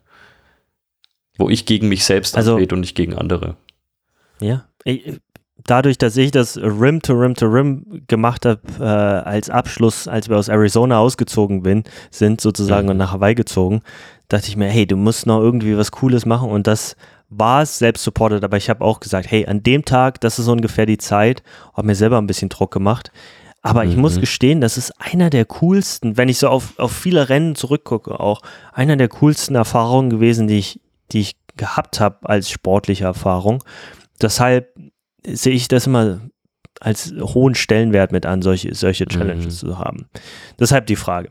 Okay, ich bin schon wieder, sorry, dass ich dich äh, gelöchert habe, bevor wir in, in äh, das Rennen mehr reingekommen sind. Äh, ich lasse dich jetzt endlich äh, das Rennen ein bisschen mehr auswerten. Sorry. ja, ich glaube, wir hatten ja dann Tage davor nochmal, also äh, privat war dann leider auch ein bisschen, so ein bisschen der Wurm einfach drin. Ähm, mein bester Freund wollte eigentlich mitkommen. Das heißt, wir haben das auch so ein bisschen als Klassenfahrt gesehen. Das hat dann nicht funktioniert. Da war auch niemand schuld dran. Die, diese Dinge passieren halt einfach. Jeder hat irgendwie hier mittlerweile Kinder. Ähm, das heißt, ich ich hatte halt Wochen, da kann man jetzt wieder sagen, äh, Ausreden, nee, es ist überhaupt keine Ausrede. Ich habe das Ding am Ende nicht ins Ziel gebracht, aber für mich war es schon psychisch ähm, nochmal kurzfristig eine Änderung, die mich jetzt nicht komplett aus dem Konzept geworfen hat, aber die mich jetzt nicht positiv gestimmt hat vor dem Rennen, dass ich da jetzt alleine hinfahren muss. Ich hatte auch ziemlich Probleme mit dem unteren Rücken, also wirklich rein körperlich, dass wenn ich lange sitze, ähm, ich Ischias-Schmerzen habe, die ganz gerne auf dem Oberschenkel ausstrahlen. Da habe ich ja, wann hat es angefangen? Sechs Wochen davor ungefähr. Und allein, yep. dass ich jetzt wusste, ich werde jetzt halt die kompletten sieben, acht Stunden am Steuer sitzen müssen, ähm, ich kann maximal zwei Nächte davor anreisen. Das heißt, ich kann mich jetzt auch nicht mehr super locker machen da vor Ort. Ähm, das, das war auch eine rein logistische Komponente, die dann halt einfach blöd war. Die, nicht unlösbar, da gibt es genug Leute, die genau das gleiche in Anführungsstrichen Schicksal haben, da alleine hinfahren zu müssen und das Rennen alleine zu bestreiten. Aber ich glaube, hätte ich das einfach vier Monate davor gewusst, dann wäre es für mich persönlich, hätte ich mich anders psychisch drauf eingestellt, ich konnte zum Glück familiär es dann regeln. Auch vielen Dank an meine Frau, falls sie zuhört. Ähm, ich konnte dann zum Glück noch eine Nacht früher losfahren. Das heißt, ich hatte dann, ich hatte dann zwei Nächte tatsächlich vor Ort, was schon mal gut war, weil die Muskulatur zumindest dann einigermaßen locker war. Ähm, ja, und dann, ja, morgens, morgens mit dem Shuttle hoch, hoch in die Alpen gefahren, knapp zwei Stunden, in einen wunderschönen kleinen Ort namens Finot. Ähm, ich habe nichts, also ich habe, ich war zwei Tage lang auf Autopilot, weil ich zwar Französisch in der Schule hatte, aber ich jetzt dann doch gemerkt habe, das war mittlerweile relativ dünn. also bonjour, merci beaucoup und so weiter ging noch, aber dahinter war dann nicht mehr viel. Und man ist da nicht so gut mit Englisch, um es mal so zu sagen, in der Region. Ähm, also auch das Sicherheitsbriefing war doch eher auf yep. Französisch. Ähm, aber gut, äh, das sollte meine Stimmung nicht trüben. Ich hatte eine gute Angespanntheit an der Startlinie. Dadurch, dass der Shuttle auch anderthalb Stunden, zwei Stunden, glaube ich, vom Start schon oben war, hatte es da auch noch relativ lange Zeit bei Kaiserwetter, muss man sagen. Ähm, also wir hatten eigentlich das perfekte Wetter. Es war weder zu heiß noch zu kalt. Die Sonne war draußen. Die hast du schon gemerkt durchaus. Also wenn die dann runterprallt da auf zwei, zweieinhalbtausend Metern, das hast du schon gespürt. Aber die Luft war einfach angenehm. Es war nicht drückend. Morgens musstest du nicht zu, dich nicht zu dick anziehen. wir haben auch endlich mal das Thema Carbo-Loading wirklich gut hinbekommen, was bei den letzten Rennen immer so ein bisschen der, der Painpoint war. Ähm, viel flüssig am Und das Tag war nicht einfach, das hinzubekommen. Das war nicht einfach, besonders wegen der Logistik. Ähm, wegen der Anreise, dann haben diese Dreck-Supermärkte da nur bis 18.30 Uhr offen. Habe ich mich ein bisschen zu sehr drauf verlassen. Also man denkt ja, wenn man aus Bayern kommt, dass man schon gearscht ist, weil die Supermärkte um 20 Uhr zumachen. Aber dann denkt man halt, das ist so das Minimum, auf das man sich verlassen kann, 20 Uhr. Dann stehst du da um 19 Uhr in der Schweiz vor komplett verschlossenen Türen und zwar überall. Und dann ist dein Carbo-Plan, so Carbo-Loading-Plan so ein bisschen hinfällig, aber ich hatte zum Glück hier Morton Drinks in so rauer Menge noch da, dass das echt gut geklappt hat. Ähm, ich habe auch vorm Rennen dann nochmal 80 Gramm Kohlenhydrate direkt vorm Start zu mir genommen, weil wir schon gesagt haben, ey, dann müssen wir einen halben Liter weniger mitschleppen. War am Ende hinfällig, weil das Hot Weather Protokoll ausgerufen wurde und ich zwei Liter mitschleppen musste. Aber gut, war halt so. Ja, dann, dann hattest du das typische Spiel wie bei jedem Marathon, wie bei jedem Ultramarathon. Du schaust dich, du schaust dich so ein bisschen um, zumindest als Mensch, der einigermaßen klar in der Birne ist. Ähm, schaust du dich so ein bisschen um, kannst die Leute ganz gut einschätzen und dann entscheidest du dich, wo du dich hinstellst. Ich habe mich so in Reihe 1 bis 2 gestellt, um die 300. 250 Wie viele Reihen waren das dann? Boah, 20 vielleicht. War das so ein enger Shoot oder war das so weit? Ah, oh, okay, okay. Nee, nee, das, das, das war schon relativ eng. Also direkt an, am Start wurde es gleich relativ eng. Danach ist es so ein bisschen auseinandergegangen. Aber man, ich finde, man kann ja meistens mhm. ganz gut einschätzen und das ist ja überhaupt nicht despektierlich gemeint, aber man kann sich die Leute ungefähr anschauen, was haben sie für eine Physis, äh, haben sie eher Wanderstöcke oder keine Ahnung, irgendwelche Leaky Superlight oder Formadern so. poppen da auf der Wade. Ja, also man, man kann ungefähr, glaube ich, oder man sollte sich bei so einem Rennen immer fragen, besonders wenn man sieht, dass es sofort bergauf geht und sofort super schmal wird. Sollte ich mich jetzt ganz weit hinten hinstellen und habe dann ein Problem, mich durchzukämpfen? Oder sollte ich mich wirklich ganz weit vorne hinstellen? Und dann war halt schon jemand und bitte nicht zu despektierlich. Ich meine, also erstens, dieser Mensch kam auch nicht ins Ziel. Das heißt, er ist genauso ein Opfer wie ich. Ähm, B, aber der war am ersten Checkpoint glaube ich, schon 40 Minuten hinter mir. Der stand aber mit einer Nonchalance in Reihe 1 mit seiner Zipper Jack Wolfsking Hose. Und der hat tatsächlich gleich mal fast jemanden zum Sturz gebracht, weil der dann losgeht. Äh. Also da habe ich mir echt gedacht, ey Junge, also wa was soll das? Andere natürlich wirklich wie von der Tarantel gestochen. Also es geht from the gun, du hast ja das, äh, das, das Fall gesehen. Es geht ja nonstop für ja. knapp acht Kilometer berghoch, wirklich ohne flachen Meter. Ähm, es gibt auch Leute, die gehen da mit einer Vierer-Pace erstmal hoch. Du siehst so die ein, zwei, wo du denkst, ja, okay, die, die wissen, was sie machen, die sind einfach so gut. Du kannst aber auch schon relativ ja. gut die Leute identifizieren, wo du weißt, hm, vielleicht machst du das nicht. Und ich, ich habe ja ganz gut eigentlich meinen Rhythmus gefunden. Äh, vielleicht jetzt jemand, der sich das Pfeil einfach nur anschaut. Ja, ich bin mit einem extrem hohen Puls erstmal losgelaufen, auch angelaufen, auch bis zum ersten Gipfel. Aber das ist was, bei dem ich weiß, dass ich es machen kann. Also ähm, das ist jetzt nichts Untypisches für mich. Das war in Reit im Winkel beispielsweise auch nicht anders. Ich habe einen Bekannten, der mir geschrieben hat, naja gut, bei deinem Puls am ersten Berg, kein Wunder. Da habe ich gesagt, nee, also das ist immer so. Ähm, ich kann das schon ganz gut einschätzen. Ich laufe nicht immer nur nach Puls, weil das bei mir relativ sinnbefreit ist. Und dann, also was hatten wir uns ja fürs Rennen ähm, vorgenommen? Um, darf ich da kurz ja. reingrätschen? Du musst sogar, ja. Und zwar, ich, und zwar jedes Mal, wenn wir über die Sache reden, habe ich immer die Files offen, um da reinzugucken. Und nur als mhm. kleines Hintergrundinfo, äh, 177er Durchschnittspuls für eine Stunde 14. Schön. Gut. Okay. Genau, aber das ist jetzt also, nichts anderes, als ich zum Beispiel in Reit im Winkel hatte. Also das, das war nicht nee, großartig nicht. Aber ich will einfach, dass die Leute ein bisschen Kontext haben. Genau. Ja. Und Reit im Winkel war sechs Stunden und da hatte ich ständig in die Richtung zumindest bergauf. Also ich richte mich da relativ wenig nach Puls, sondern sehr stark nach Körpergefühl. Man darf natürlich auch nicht vergessen, in, in der Schweiz jetzt ging man auch in die Höhe. Also der erste Berg war gleich bis auf zweieinhalbtausend Meter, dass man da ein bisschen höheren Puls hat, klar. Ähm, Und gut, wir hatten uns ja fürs Rennen vorgenommen und ich hatte mir gewünscht, dass ich eine Gruppe zumindest finde. Zumindest halt für die erste Hälfte, weil ich auch gemerkt habe, dass mir das, dass mir die Downhills leichter fallen, wenn jemand vor mir läuft. Ich kann tendenziell deutlich mehr pushen, wenn jemand vor mir läuft. Ich kann dir nicht genau sagen, warum. Ich schaue mir da jetzt gar nichts ab, aber ist wahrscheinlich einfach so eine psychische Komponente.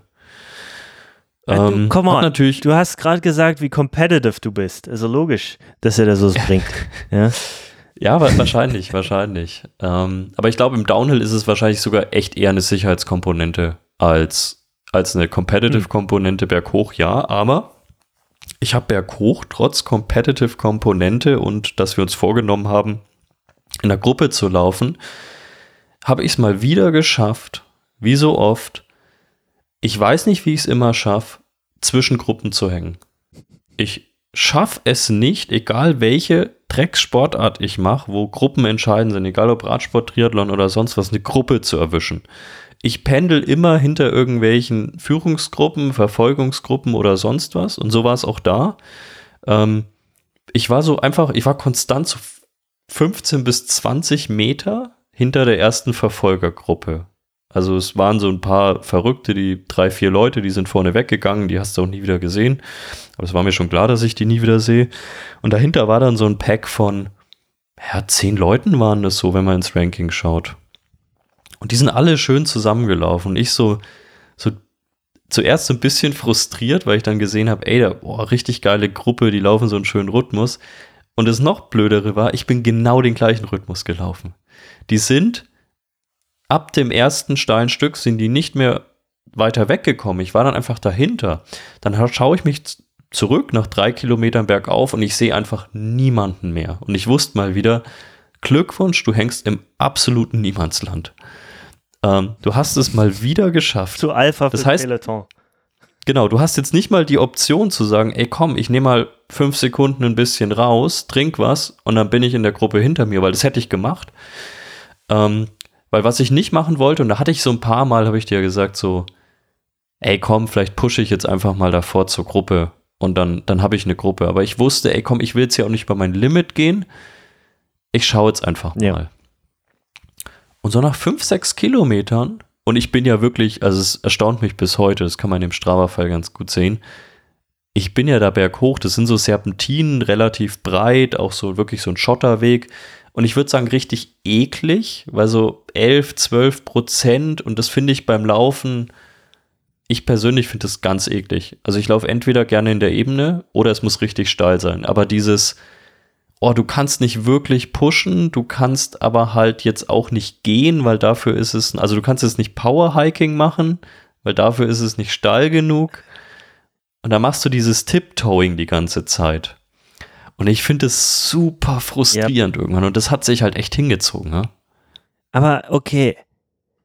Beim Laufen 13,7 Prozent haben wir jetzt hier. Also ich, wie gesagt, ich habe den ja. Pfeil offen und wenn ich da reingucke, erstmal über 1000 Höhenmeter waren es, dieser erste Anstieg. Ähm, 1200 Elevation Gain. Und Durchschnittsprozent sagt er mir hier 14,3. Du, das ist nervig. Das ist, das ist nichts, wo irgendjemand richtig geilen Rhythmus drin finden kann. Das ist also aus meiner Sicht Anstieg. genau. genauso. Genau, so man, man muss aber sagen, dieser Anstieg, wie lang war der insgesamt? Acht? Sieben irgendwas? Ähm, 8,2, ja. Genau. Und das, das ist so ein, wie sagt man so schön, so ein äh, False News oder Fake News Anstieg, weil ähm, die ersten sechs Kilometer, glaube ich, die sind ja wirklich so konstant 9% irgendwie. Und ich bin ja wirklich auf die Stechuhr, was waren es, 7,15 gelaufen? Was mich selbst erstaunt hat, weil die Uhr immer wieder auf dem gleichen Wert vibriert hat. Ähm, yes, 7,16 sagt er hier, ja.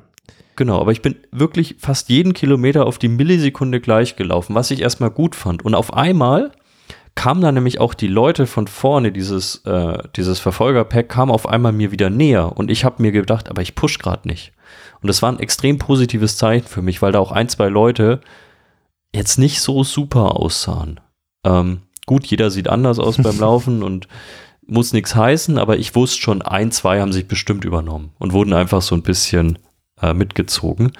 Ähm, Aber das Blödeste für mich war ja, und jeder, der mal diesen Swiss Peaks 100 machen will, ich schaue auf die Uhr und denke mir, hä, der Anstieg soll doch so sieben Kilometer lang sein und ich soll doch, wie du schon gesagt hast, irgendwie über 1000 Höhenmeter machen.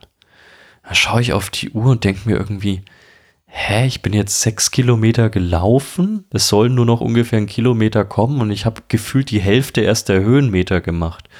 Und dann in dem Moment habe ich mir gedacht, nee, meine Uhr muss falsch gehen. Weil die 7.15 kam mir eh schnell vor. Ähm, also nicht zu schnell, wie kam mir schnell vor. Und dann läufst du um so eine Kurve nach der ersten, nach der zweiten Zeitnahme ist es, glaube ich wo ich ja echt gut im Rennen lag. Was war ich dann? Neunter irgendwie und vor mir ein paar Leute. Und dann baut sich vor dir so eine Scheißwand auf, wie ich es in meinem ganzen Leben noch nie, nicht beim Wandern, nicht beim sonst irgendwas, ich habe sowas noch nicht gesehen. Das war völlig bekloppt. Und dann wurde dir klar, die Uhr läuft nicht falsch, du machst jetzt einfach auf den nächsten ungefähr 1,2 Kilometern. Was waren's? Was war das richtig steile Stück? Ein Kilometer ungefähr, gell? Ähm, richtig, genau. Und man sieht ja auch auf Google Maps richtig schön die ersten sechs Kilometer, die du gerade beschrieben hast. Das sieht so aus, schöne Serpentin, genau. Forest. Und dann auf einmal siehst du nur Gletscher. Ja, so nach dem Motto. Äh, also richtig schön brutal. Bekloppt. Und, und das waren Stellen mit weit über 40 Prozent. Ja, richtig. Der Durchschnitt sagt hier 30 Prozent. Und du hast ja, ungefähr ja. genauso lange gebraucht auf den zwei Kilometern wie auf den ersten sechs. Und ich war da nicht also, langsam. Ach, also disgusting. Ich, ich war da hoch nicht langsam. Ich habe zwei Leute nochmal eingesammelt. Einer hat mich eingesammelt. Ähm, und selbst diese, diese irgendwie 30 Prozent im Schnitt sind nochmal so ein bisschen Scheps, weil ähm, es tatsächlich selbst bei diesem steilen Stück nochmal einmal runterging durch so ein Bachbett ähm, und dann erst wieder hoch. Dieses mhm. allerletzte Stück, das war das widerlichste, gleichzeitig beeindruckendste, was ich hier erlebt habe. Es war so steil, der Untergrund war so mies. Es war gleichzeitig total geil, andererseits irgendwie sau frustrierend, weil du einfach, du, du kamst nicht voran. Ich bin diesen Kilometer in einer halben Stunde gelaufen und ich war nicht langsam. Also ich will nicht wissen, was da teilweise Leute, und vor denen habe ich ja den höchsten Respekt, die die wissen eh, sie werden ewig lang für diese 100 Kilometer brauchen, ne? Und die haben gleich so einen riesen Fuck-up in, in den ersten zwei Stunden da drin. Dann gehst du natürlich auch noch in die Höhe. Also du bist zu dem Zeitpunkt schon auf über 2000 Meter. Du merkst es einfach. Ich habe es nicht übermäßig gemerkt, oh, aber ich habe schon gemerkt. Ähm, und oben war ich dann schon echt einfach jetzt nicht so in Sachen Leistung glücklich, dass ich jetzt oben mal mit, oh, ich habe es geschafft, sondern eher so, ja, Drecksanstieg. Also, weil du, ich bin so ich mein, viel nach hinten gerutscht. Ja. Äh, pass auf, also man, ihr startet das Rennen ja schon auf äh, 1200 Meter. Also 1200 genau. Meter, das ist ja schon mal eine ordentliche Höhe für die meisten Deutschen. Wenn du dich da halbwegs akklimatisiert hast, was eigentlich der Fall sein sollte mit zwei, drei Tagen vorher, dann sollte alles bis 2000 nicht ganz so hart sein. Und, aber darüber, das merkst du auf jeden Fall. Und ihr wart ja an der Spitze ja. auf zweieinhalb. Also das ist, genau. das ist schon eine ordentliche Nummer. Was mich hier sehr interessiert und wahrscheinlich auch die Zuhörer, äh, was hat denn unser Wanderwilli gemacht? Weißt du das? Äh, wie viele Tage hat der gebraucht, da hochzukommen? Ich will jetzt nicht nee, so hart wissen, aber ich, was mir vorhin auch so, ja? Der, der war schon draußen. Der hat äh, tatsächlich nur noch die zweite Durchgehzeit, habe ich gesehen. Und danach, also mich hat es einfach interessiert, weil also ich habe ja eigentlich mehr nachgeschaut, weil ich ja. mir dann selbst ins Bewusstsein rufen wollte, ey, der war zwar langsam, aber im Gegensatz zu mir, Idiot, ist der ins Ziel gekommen. Und habe ich halt gesehen, der ist scheinbar auch nicht ins Ziel gekommen und er ist, hat sogar eine Zwischenzeit weniger. also der kam nicht bis zum ersten Verpflegungspunkt. Ähm, aber Total. wie gesagt. Aber, aber du warst äh, lange nicht mehr in Amerika, glaube ich. Ja. Weil, weil solche Leute, die sich in die erste Reihe stellen und dann einfach nur alles blockieren, das ist der Alltag hier. Ja. Hm. Okay, ich will gar nicht zu politisch werden. Weiter, du bist, du bist da oben angekommen, hast das Ding überlebt auf zweieinhalbtausend Meter. Wie geht's weiter? Genau. Ja, und wir, wir haben ja ganz gut gescoutet davor. Ich wusste, die ersten drei Abstiege werden deutlich technischer als alles das, was ich davor erlebt habe. Ähm, und wir haben uns ja beide darauf eingestellt, dass, dass ich an den Abstiegen auch in Relation zum Zelt, äh, zu, zu dem Feld, in dem ich unterwegs bin, zumindest zu der Leistungsklasse, in der ich unterwegs bin, wahrscheinlich gut Zeit verlieren werde. Aber das, da haben wir immer gesagt, also so kompetitiv dann doch nicht mit, ich leg's drauf an, sondern das akzeptieren wir. Ähm, machen uns da nicht verrückt. Ich habe aber relativ schnell gemerkt, hat das Drama so ein bisschen begonnen, dass ich nicht nur unsicher war, das war es gar nicht mal so, sondern ich war super unkonzentriert einfach. Ähm, das habe ich davor, glaube ich, nicht so richtig gemerkt, weil du halt so stupide bergauf gelaufen bist, dass du da nicht wirklich nachdenken musstest. Aber du musstest dein Hirn dann halt einschalten, als du da das Te den technischen Downhill gemacht hast, den extrem technischen Downhill. Ähm, und ich war einfach super unkonzentriert, schon am ersten Abstieg ständig gerutscht und also wirklich so, selbst bei Stücken, wo ich jetzt sage, technisch, das, das habe ich gut drauf, ging einfach gar nichts. Und ich habe irgendwie an Dinge gedacht, weiß gar nicht an was ich gedacht habe. Ich war einfach immer so ein bisschen neben der Kappe und habe mir aber gedacht, ey, komm, vielleicht, vielleicht musst du noch ein bisschen ins Rennen reinfinden und so. Und du machst es jetzt. Aber natürlich kommt damit einher auch immer so eine gewisse frustrierende Komponente, weil du einfach merkst, ey, da wieder weggerutscht, da wieder so halb umgeknickt und ja, ich musste mich dann auch ein, zweimal echt einfach äh, kurz fangen, weil ich, weil ich mich echt fast aufs Maul gelegt hätte. Ähm, und habe dann auch mal kurz gestoppt und so. Und habe dann nach Ewigkeiten, ich meine, was habe ich an den Abstieg verbracht für eine Zeit? An dem ersten Abstieg, ich, ich gucke gerade, bis du stehen geblieben bist, waren es eine halbe Stunde und der gesamte Abstieg waren äh, 35, 36 Minuten. Genau, also wirklich ein, ein, langer Abstieg, obwohl du gar nicht so tief runter gehst. Also aber auch da, ich war jetzt zum Gesamtfeld betrachtet auch nicht langsam. Also wie viele Leute haben mich überholt? Fünf, sechs Leute vielleicht auf dem Stück. Also das war jetzt. Ich meine, sind immer 600 Meter gewesen. Ja, also 20 Prozent runter, 600 Meter, Höhenmeter ist jetzt ist schon ein bisschen was. Also ist jetzt nicht genau. ganz ohne. Genau, also es ist jetzt auch nicht so, dass ich sage, es war leistungstechnisch, dass ich jetzt das halbe Feld überholt hätte und mich das frustrierte. Nö, es war, also es war erwartbar, was die Leistung angeht. Es war eher das Psychische, dass ich gesagt habe, ey, ich, mhm. ich bin gerade irgendwie null bei der Sache und ich wusste auch gar nicht warum. Und als ich dann unten war, ähm, das ist ja so, ist ja kein wirkliches Tal, wo man unten ist. Das siehst du ja auch, du gehst ja nicht komplett wieder runter, sondern es ist eher so ein, ja, das ist so eine halbe Alm ist das irgendwie. Ähm, geht's von so einem Gletscher runter. Und da hab, bin ich dann auch mal kurz stehen geblieben, aber habe auch schon gemerkt, selbst die anderen, die da vorne mit mir gelaufen sind, hatten es jetzt nicht super eilig. Ähm, und da beginnt dann gleich nach so einem kürzeren, langgezogenen Stück, was glaube ich so leicht bergauf geht auf einer Wiese, das dürften so drei bis fünf Prozent gewesen sein, also nichts Wildes. Was ich da aber schon gemerkt habe, ich kann irgendwie nicht pushen. Also es ist so ein Stück, wo ich jetzt auch natürlich jetzt so mhm. nicht eine Vierer-Pace gelaufen wäre, aber ich wäre ich wäre durchgehend gelaufen und nicht gegangen. Und so habe ich schon gemerkt, ey, ich gehe mal wieder kurz und so weiter. Aber es war unerklärlich, weil ich jetzt nicht wirklich gemerkt habe, ich habe keine Puste oder so oder die Muskulatur will nicht, sondern ich habe so gefühlt aus dem Nichts bin ich wieder gegangen und ja, also da, da merkte ich schon, irgendwas liegt im Unargen. Dann, dann stand dieser Berg an und da habe ich dir schon gesagt, da, da ging das Drama dann einfach völlig los. Also äh, pff, ja. ein Stück wieder gelaufen, dann wieder stehen geblieben, ein Stück wieder gegangen, stehen geblieben. Es ist nicht ganz so schlimm wie der erste Berg, es ist schon steil. Das siehst du ja, glaube ich, auch in, in dem Pfeil, aber es ist jetzt nicht, nicht völlig irre wie, wie am ersten Anstieg. Und ja, ich glaube, die endgültige für mich der Hinweis, dass ich, dass irgendwas an dem Tag nicht gestimmt hat, war, wie gesagt, ich bin zehnmal bestimmt schon stehen geblieben, habe sogar einmal kurz das Handy rausgeholt und so, um kurz was nachzuschauen und ob irgendwie die Kinder geschrieben haben. Ähm, bin dann auch zum Trinken mal stehen geblieben und irgendwann nach ewigen Zeiten, also das Feld war schon super weit auseinandergezogen, hat mich dann doch mal wieder jemand überholt, mit dem ich auch am Start ähm, äh, weit vorne stand, nicht der Wanderer. Trigger. ähm, Getriggert wurdest du. Genau. Und ich habe da wirklich nur was getrunken und dann hat er gefragt, ob, ob alles okay ist. War, glaube ich, auch ein Ami. Ähm, also erstmal war schon mal schön, einmal nicht auf Französisch angesprochen zu werden, was verständlich ist, wenn man in dem französischsprachigen Land unterwegs ist. So soll das nicht klingen, aber es war einfach schön in dem Moment. Ähm, da habe ich gesagt, ja, ist alles okay, Pff, mach jetzt nur kurz Pause. Und da haben wir einfach, wir haben vielleicht zwei Sätze miteinander. Also wirklich so Mini-Smalltalk. Und ja dann konnte ich mit dem eine gute Zeit, fünf bis zehn Minuten mitgehen wieder. Also zwar Powerhiking, aber das war davor nicht möglich. Davor konnte ich nicht länger als fünf Minuten ja. Powerhiken am Stück und da konnte ich es dann auf einmal. Und der Typ sah in meiner Vorstellung sah der viel besser aus in dem Moment.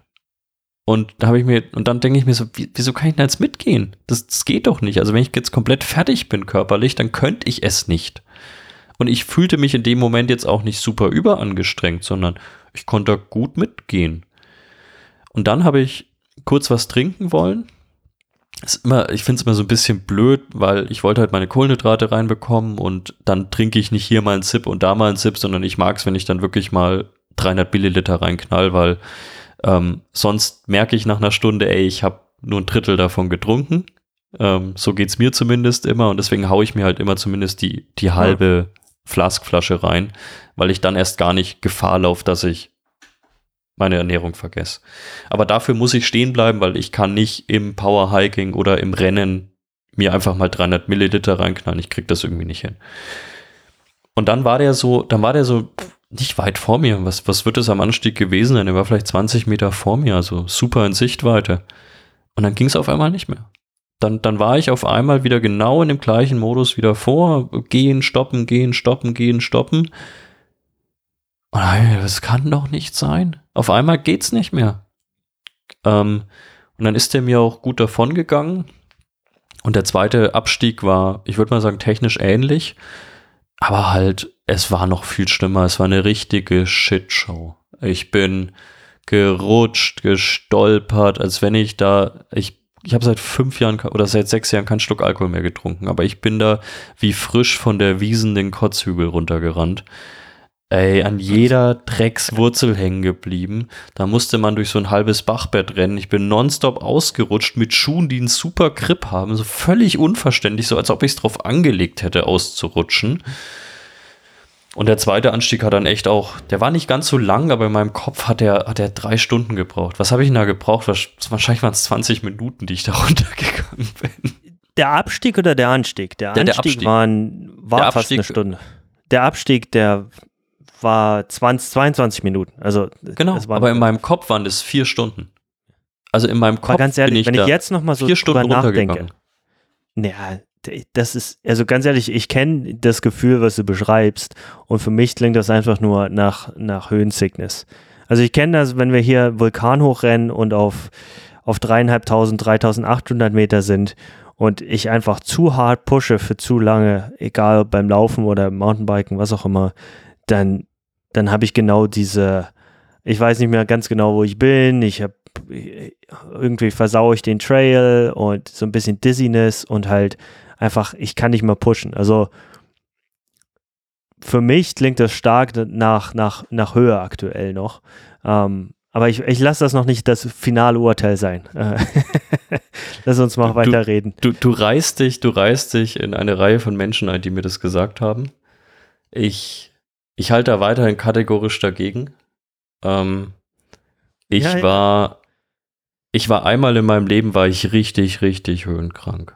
Ähm, und es war auf über 5000 Meter am Everest Base Camp. Und ich wusste auch, wie sich die Dizziness davor anfühlt. Und zumindest hat sich es dieses Mal, wenn es das gewesen ist, komplett anders angefühlt. Und ich muss auch sagen, es war jetzt gar nicht so eine, dass ich also ich konnte mich dann schon auch relativ schnell wieder fokussieren und so weiter. Wir können ja noch mal drüber reden, was so meine, was so mein Urteil dazu ist. Und ich meine, rausbekommen werden wir es niemals. Ja, genau. Ähm, aber ich bin ja dann, ich bin da runtergelaufen. Ich bin da immer der Überzeugung, ja. wir kommen nah ran. Eine Sache noch ganz kurz zum Basecamp. Ich denke, da bist du aber nicht mit knapp 180er Puls unterwegs gewesen die ganze Zeit. Irgendwann dann schon. Oder bist du auch? Irgendwann hatte ich da auch okay. 180 Puls. ähm, aber da, da, war ich wirklich höhenkrank mit so, ich, ich kann nicht mehr richtig sehen. Ähm, und ja, gut. Weil ich, das ist nochmal eine andere Kategorie aus meiner Sicht. Aber anyway, ähm, das mit dem Oxygen, mit der mit dem Oxygenmangel, das darf man echt nicht unterschätzen. Also äh, aus meiner Sicht ist das, das muss nicht immer gleich sich auswirken. Also es ist nicht wie, ah, ich habe jetzt eine, ein Cold oder Flu oder, oder äh, wie sagt man auf Deutsch, ähm, fallen mir die deutschen Wörter schon nicht mehr ein, eine Grippe. Ähm, hm. Es fühlt sich immer ungefähr gleich an, sondern die Auswirkungen können slightly different sein. Und, und das darf man nicht vernachlässigen. Ja, okay, also du also, bist da die, die 20 Minuten sportlich runtergewandert. ja, also es war auch nicht super langsam, ja. Also auch da sind jetzt nicht 50 Leute an mir vorbeigezogen. Also das war alles noch im Rahmen eigentlich leistungstechnisch. Und dann kam die erste Verpflegungsstation, die bei dem Rennen ja, halt aus rein logistischen Gründen, ist gar kein Vorwurf, aber du bringst da hoch halt einfach schlecht die ganzen Sachen. Kommt bei dem Rennen halt die erste Verpflegungsstation relativ spät, nach ungefähr 18 Kilometern. Klingt jetzt nicht viel, wenn man sich aber die Anstiege davor anschaut, sind es halt drei Stunden plus, selbst wenn du schnell unterwegs bist. Dann sind es einfach drei Stunden plus, die du für die ersten 18 Kilometer brauchst. Und ich meine, ich war an der Verpflegungsstation ähm, direkt hinter einer Gruppe, so irgendwas um Platz 18 bis ich war dann 21, 23 irgendwas. Ähm, aber ich, ich, ich war mehr oder weniger hinter einem Pack. Also ich konnte auch noch Leute sehen und bin mit denen an die Verpflegungsstation gegangen. Und selbst wir waren alle weit über drei Stunden unterwegs. Und ich habe an dieser Verpflegungsstation relativ schnell entschieden, das war's heute. Ich äh, krieg das heute vielleicht sogar, was die reine körperliche Leistungsfähigkeit ist vielleicht sogar auf die Kette, auch wenn man da sagen muss, hätte, wäre, wenn, keine Ahnung, ob ich 100 Kilometer auf die Kette bekommen hätte, aber ich hätte mehr als 18 vermutlich rein körperlich auf die Kette bekommen. Ähm, aber es, es bringt nichts. Der dritte Abstieg ist der schwierigste, danach wird es zum Glück einfacher, aber der dritte Abstieg ist auch ein Stück, wo du dich wirklich mal festhalten musst an der Kette und so weiter. Ich habe einfach keinen Bock, mich jetzt hier richtig auf die Fresse zu legen. Und ich war auch einfach, Smart. ich war nicht, ich war nicht auf Spannung und jetzt kann man immer kritisieren mit, ah ja, gut, dann zieh halt durch und hier Triathlon Mantra rund um DNF ist keine Option, aber für mich war das halt nicht mal nur eine Option, sondern es war halt ja die einzige Option für mich in dem Moment und ich habe auch und das kann ich gleich vorne wegnehmen, das in den jetzt in den ganzen Tagen, Wochen danach nie bereut. Ähm, ich hätte gedacht, dass dieser Moment kommt, in dem ich sage, ey, ich habe das jetzt bereut, aber der kam nie. Ich stehe weiterhin voll hinter der Entscheidung und ich glaube, ich würde sie genauso wieder treffen. Und jetzt kommt der Moment, wo. Und so soll es aber auch sein. Ja. Also pass auf, die meisten, und da, ich gehe da jetzt mal ganz kurz nochmal auf dieses Triathlon-DNF ein, die meisten, und dadurch, dass ich das selber auch schon gemacht habe, gehen in Sphären, die dann langfristig nicht mehr gesund für diejenigen sind. Mhm. Ich habe auch schon Rennen gemacht, wo ich dann äh, durchgezogen habe, weil DNF ist keine Option. Ja, und dann habe ich mir äh, Sacred Bone gebrochen oder das, mhm. weißt du, in die Über Überbelastung reingegangen und habe mir was gebrochen oder so. meine langfristige Zukunft mir ein bisschen verbaut. Also das sind Geschichten, wo ich sage, das ist ein falsches Ego und deshalb bin ich sehr, sehr froh, dass du es gemacht hast und ich bin stolz auf dich, dass du auch zu der Entscheidung stehst, weil das solltest du aus meiner Sicht unbedingt so machen. Es ist ein falsches Ego-Geplänkel Ego is the enemy, my good sir. Ähm, deshalb gute Entscheidung gewesen. Ja gut, ich, ich hatte fairerweise natürlich auch schon in meiner sportlichen Karriere durchaus auch schon Momente, wo ich im Nachhinein einfach wusste, ich hatte jetzt halt nicht die Guts-Eier oder wie auch immer man es gerade ausdrücken möchte und es wäre gut gegangen, ich hätte mich am Riemen reißen müssen. Auch da kann man wieder sagen, ist es immer gesund, aber da hätte ich wirklich mit mir einfach mal selbst in den Arsch treten, ohne dass ich mir irgendwie einen Schaden zufüge, durchaus bewirken können, noch ins Ziel zu kommen. Aber in dem Moment wusste ich und bei dem Rennen wusste ich einfach, nee. Es gibt die eine Sache, was möglich ist und das andere, was du möglich machen kannst an dem Tag. Und ich konnte es an dem Tag nicht möglich machen. Ja. Und ich wollte es an dem Tag auch nicht möglich machen. Ähm, und jetzt kommt diese Komponente, wieso ich denke, dass natürlich die Höhe immer irgendwo eine Rolle spielt. Also ausschließen möchte ich das gar nicht, aber ich glaube nicht, dass es die Rolle gespielt hat. Oh. Ich habe in dem Moment, in dem ich gesagt okay. habe, ich bin draußen, dann haben die meine Startnummer fotografiert, ähm, halt um auch, wie es halt oft bei so Trailrennen ist, dass, dass ich nicht verloren gegangen bin, sondern dass ich mich abgemeldet habe, was ja auch gut ist, dass da niemand nach mir suchen muss. Ja. Ich habe instant, wirklich instant, war ich wieder bei mir. Ich, ich stand noch, als ich die, als ich die Startnummer mehr oder weniger abgemacht habe, stand ich noch so ein bisschen neben mir und ich war eine Sekunde später wieder fokussiert. Ich habe sofort, die hat mir erklärt. Das ist der emotionale Schock. Ja, ich weiß es nicht, aber die hat mir dann erklärt, weil es war relativ kleinteilig und kompliziert, wie ich mit Bus und vier Bahnen und so wieder zum Startpunkt komme, weil ja mein Auto stand. Ähm, und ich habe auch schon im Kopf durchgerechnet, wann kann ich wieder zu Hause sein. Kam so auf zwei Uhr raus, was dann noch ungefähr das war, wann ich zu Hause war. Ähm, in Deutschland wieder. Und ich war sofort wieder ja. fokussiert. Ich war sofort wieder fokussiert. Ich bin dann, weil ich musste von diesem Drecksberg, musste ich runtergehen in dieses erste, ähm, auf diese erste Anhöhe.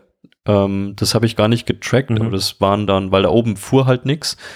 Ähm, das war auch wieder ein Trail, auch gar nicht so untechnisch. Ähm, und da ging es nochmal so 700 Höhenmeter runter, glaube ich. Und es war so ein Stück von oh, vier, oh, was waren es, vier, fünf Kilometer, glaube ich. Und hat die schon gesagt, ey, der Bus, der fährt nur einmal die Stunde oder alle anderthalb Stunden, der dich zum Zug bringt, aber der fährt in, in 40 Minuten. Also bleib lieber noch hier oben, dann kannst du noch entspannt was trinken und so.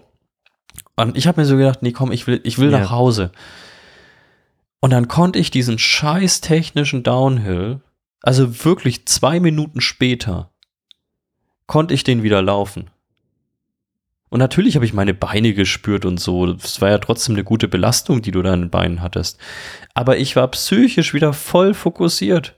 Ich konnte mir sofort wieder merken, wann dieser Drecksbus fährt und wie ich da fahren muss und alles drum und dran. Und ich konnte diesen Downhill, der nicht weniger technisch war, auf einmal rennen. Pass auf ich habe die perfekte Lösung fürs nächste Mal. Wir werden einfach ähm, dich, dich schocken. Ja, das ist, das ist so ähnlich wie wenn jemand, du hast jetzt schon lange kein Alkohol mehr getrunken und ich will das hier absolut nicht äh, promoten, aber wie wenn jemand äh, bei einer Party ist. nee, nee, nee, nee, nee. Weißt du, so, so angetrunken und dann aber der Schockmoment, oh, ich bin mhm. jetzt heute aber der Fahrer und dann auf einmal wieder komplette Klarheit hat. Und wir machen es nächstes Mal einfach so, wenn du da oben Empfang hast, äh, ne, rufe ich dich an und sage, hey, pass auf, die haben eine Lawinenwarnung rausgegeben, ihr müsst euch jetzt richtig beeilen. Und dann hast du so einen emotionalen Schock in seinem System, dass du auf einmal wieder voll bei der Sache bist und dann nur noch Gas gibst. Einfach. Flo, ich war durcheinander, aber nicht dumm, gell? Ich war durcheinander, aber dumm war ich immer noch nicht. Also ich glaube, da wirst du dir schon noch was Geileres überlegen müssen, tendenziell. Nein, aber es ist, also ich, ich will ja gar nicht absprechen, dass die Höhe eine Rolle gespielt hat und dass ich vielleicht hier und da, keine Ahnung, zu hart gepusht habe. Das, das mag alles eine Komponente gewesen sein. Aber ich glaube, und das ist so die Quintessenz des Ganzen, es war einfach diese Vorbereitung, diese, dieses Chaos teilweise auch davor mit hier nochmal nach Japan, hier nochmal da nach Berlin, hier nochmal da nach München, hier nochmal kindkrank oder so, dann alleine anreisen. Und dieser Druck, den ich mir, auch wenn ich es einigermaßen oft locker sehe, aber ich habe mir da einfach den Druck gemacht. Es war das Rennen, auf das ich mich vorbereiten wollte. Ähm, wir hatten ewig lang davor Bedenken, ob wir überhaupt an die Startlinie kommen, wegen diesen muskulären Problemen, die ich hatte, die auch relativ schwer identifizierbar waren. Ich glaube, am Ende war es einfach zu viel und meine Haupt, meine Hauptdiagnose ist, dieses Rennen kam einen Monat zu spät. Mindestens. Ähm, ja. Ja. Ich, ich war, und das ist ja das Kernproblem, wir hatten ja keine geplante Saison. Wir sind ja eingestiegen letztes Jahr, wann im November? War es, glaube ich? Richtig. Mit einem Trainingsplan ja, für Rot. November. Und wir haben ja nie so eine richtige ja. Pause gemacht. Wir haben da mal ein bisschen locker gemacht, da war mal jemand krank, da haben wir mal eine Woche nach dem Rennen nichts gemacht, aber wir hatten ja jetzt nie dieses, ey, wir machen jetzt mal richtig Pause. Und mit dem Leben, was ich habe, mit dem Aufwand, den ich familiär und dann vielleicht auch beruflich gehe, ist knapp ein Jahr, weil das war es ja dann, auf Spannung sein sportlich. Ist nicht wie ein Profi ein Jahr auf Spannung, aber für das, was ich mache, war das ein Jahr auf Spannung. Es ist, und das merke ich, viel zu viel. Ich, das, dieses Rennen, wenn das, wenn das im August gewesen wäre, wäre die Chance, dass ich da mental besser rausgekommen wäre, zumindest deutlich größer. Wäre es so gewesen, keine Ahnung. Aber die Chance, dass es so gewesen wäre, wäre deutlich größer gewesen.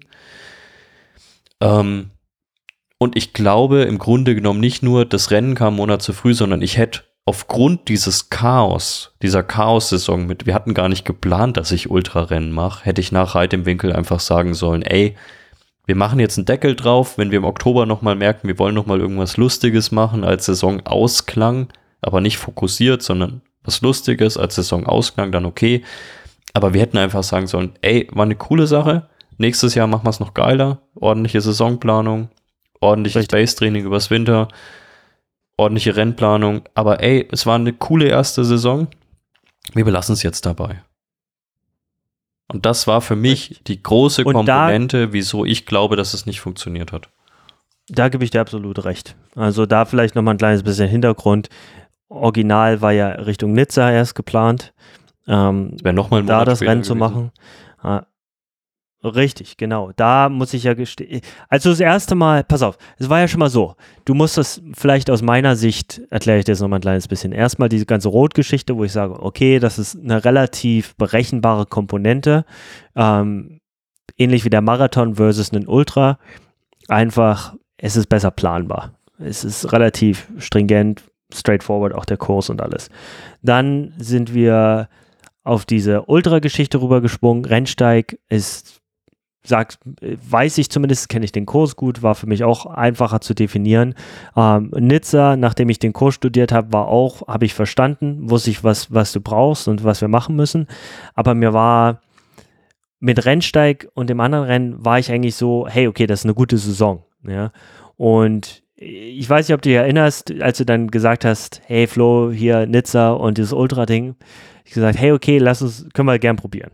Aber ich glaube, da diese Komponente zu haben und zu sagen, sich diesen Druck aufzubauen, da ist der, glaube ich, der Fehler entstanden. Aber das, das ist eine natürliche Reaktion auch, dass, dass du sagst, hey, wir haben dieses Experiment, dieses Ultra und dann das in deinem Kopf so stark wachsen zu lassen, dass du dich selber unter Druck setzt und diesen Druck dir aufbaust, das wegzulassen, diese Komponente ist nicht leicht. Und gerade als jemand, äh, ich will jetzt nicht Alpha sagen, aber als, als äh, Type A, jemand, der sehr motiviert ist und auch, auch sich gern competitive mäßig und bewegt, ist das nicht leicht, dann wirklich das als vielleicht nur so Rennen oder nicht mal als Rennen hinzunehmen. Naja. Und deshalb auch die Frage vorhin gewesen, hey, hätten wir nicht lieber sowas machen sollen wie Rim to Rim to Rim, wo wir Ja, nicht ja. diesen Stress haben, wo, wo das nicht so aufgebaut wird.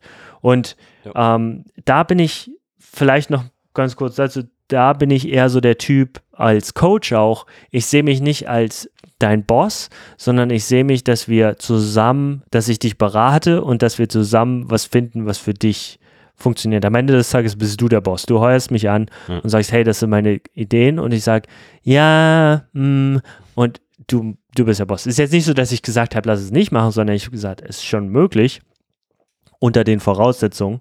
Und ja, die Voraussetzungen haben halt einfach nicht ganz so gestimmt. Deshalb ist natürlich schade, dass es, es hätte klappen können, wie du auch gesagt hast, dass es nicht geklappt hat. Aber ich denke, das hat dich einfach noch ein bisschen hungriger gelassen für das nächste Jahr. Und das ist eine sehr, sehr wichtige Lektion, das nochmal zu lernen. Gerade wo ich denke, du weißt, du kennst die Lektion schon, es nicht zu übertreiben und äh, früher lieber mal die Pause zu setzen und zu sagen, wir bauen da neu auf. Aber das jetzt nochmal zu reinforced haben, dass das nicht nur im Triathlon so ist, sondern auch in anderen Sportarten, ist eine hilfreiche Lektion.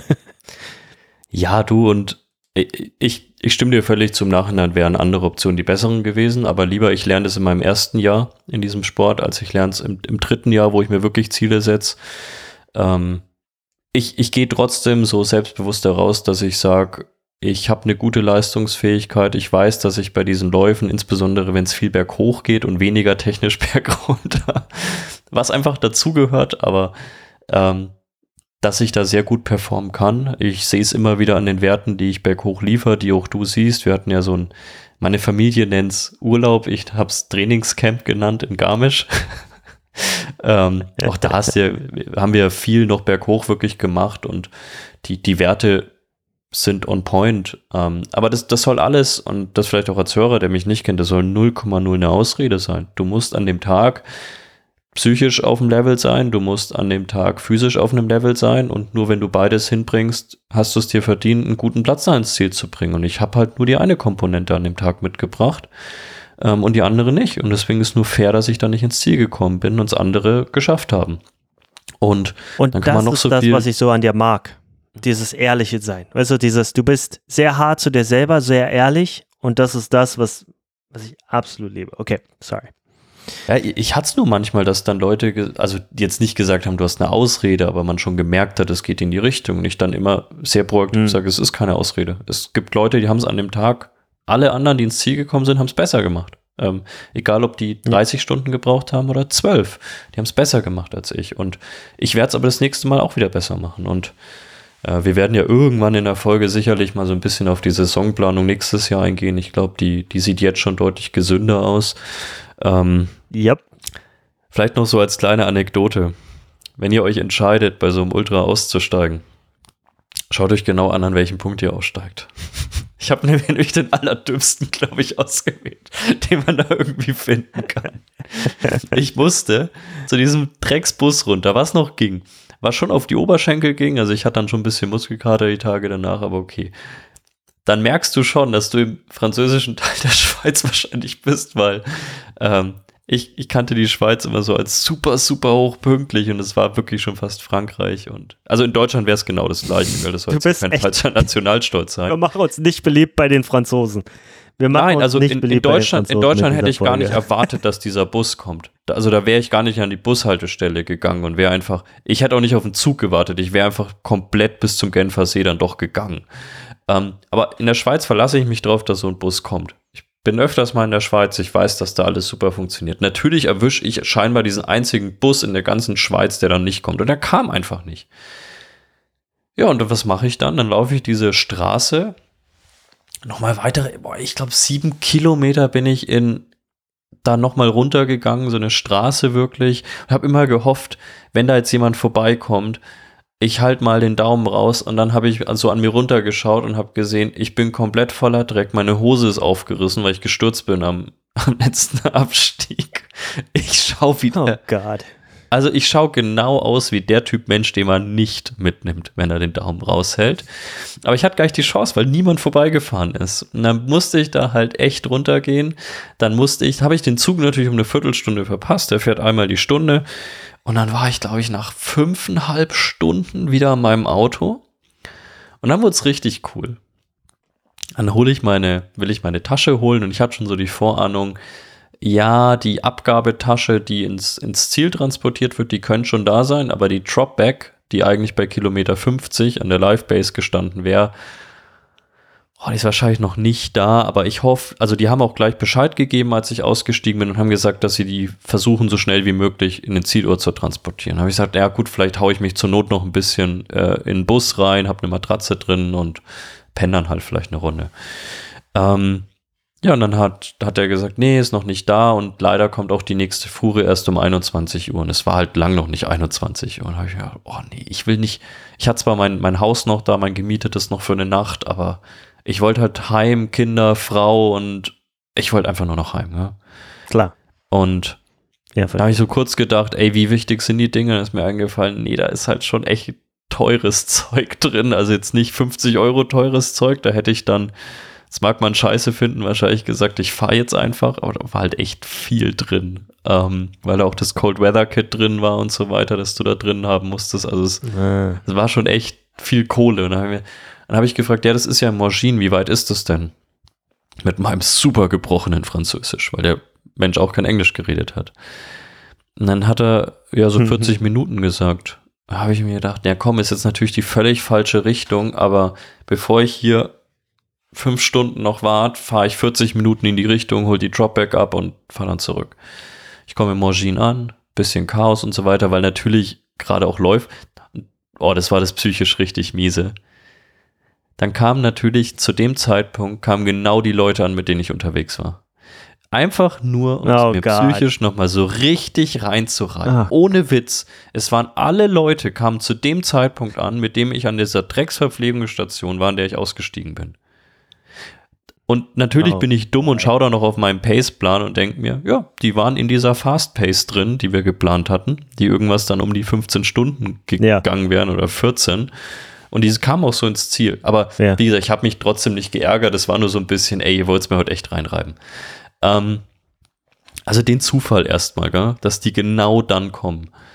Ähm, und dann hieß es dann irgendwann nach 15 Minuten Suchen der Dropback, ähm, ja, haben wir gerade zum Zielort transportiert, kam doch eine Fuhre früher dran. Da habe ich gedacht, Oh nein. my goodness. Der ist mir also entgegengekommen, irgendwie auf halbem Wege. Ich will jetzt nicht nochmal zum See den Umweg fahren, das sind noch, ist nochmal eine Stunde. Dann habe ich schon so gesagt, äh, habe ich so auch wieder auf halb Französisch, halb Englisch gesagt, ey Leute, nimmt's mir nicht übel, ich hatte so einen völlig beschissenen Tag. Spendet das Zeug irgendwo hin, habe ich dann gesagt. Ich, hab- ich fahre da jetzt nicht mehr nach, Echt, ja? nach äh, Le Bouffré runter. Ich habe gesagt, spendet das Zeug, bitte schmeißt es nicht weg, spendet es. Und ich glaube, ich habe so ein miserables Bild abgegeben. Ich hatte immer noch diese zerrissene Hose an. Ähm, ich hatte immer noch den ganzen Oh. Dreck an mir. Und dann haben die gesagt, ey Junge, komm, du gehst jetzt erstmal dahinter, du wäschst dich, hast du irgendwie Kleidung oder so. Also wirklich total lieb. Und dann haben sie gesagt, und davor habe ich mir so gedacht, oh, alle so ein bisschen hochnäsig, alle so ein bisschen cocky irgendwie waren die drauf.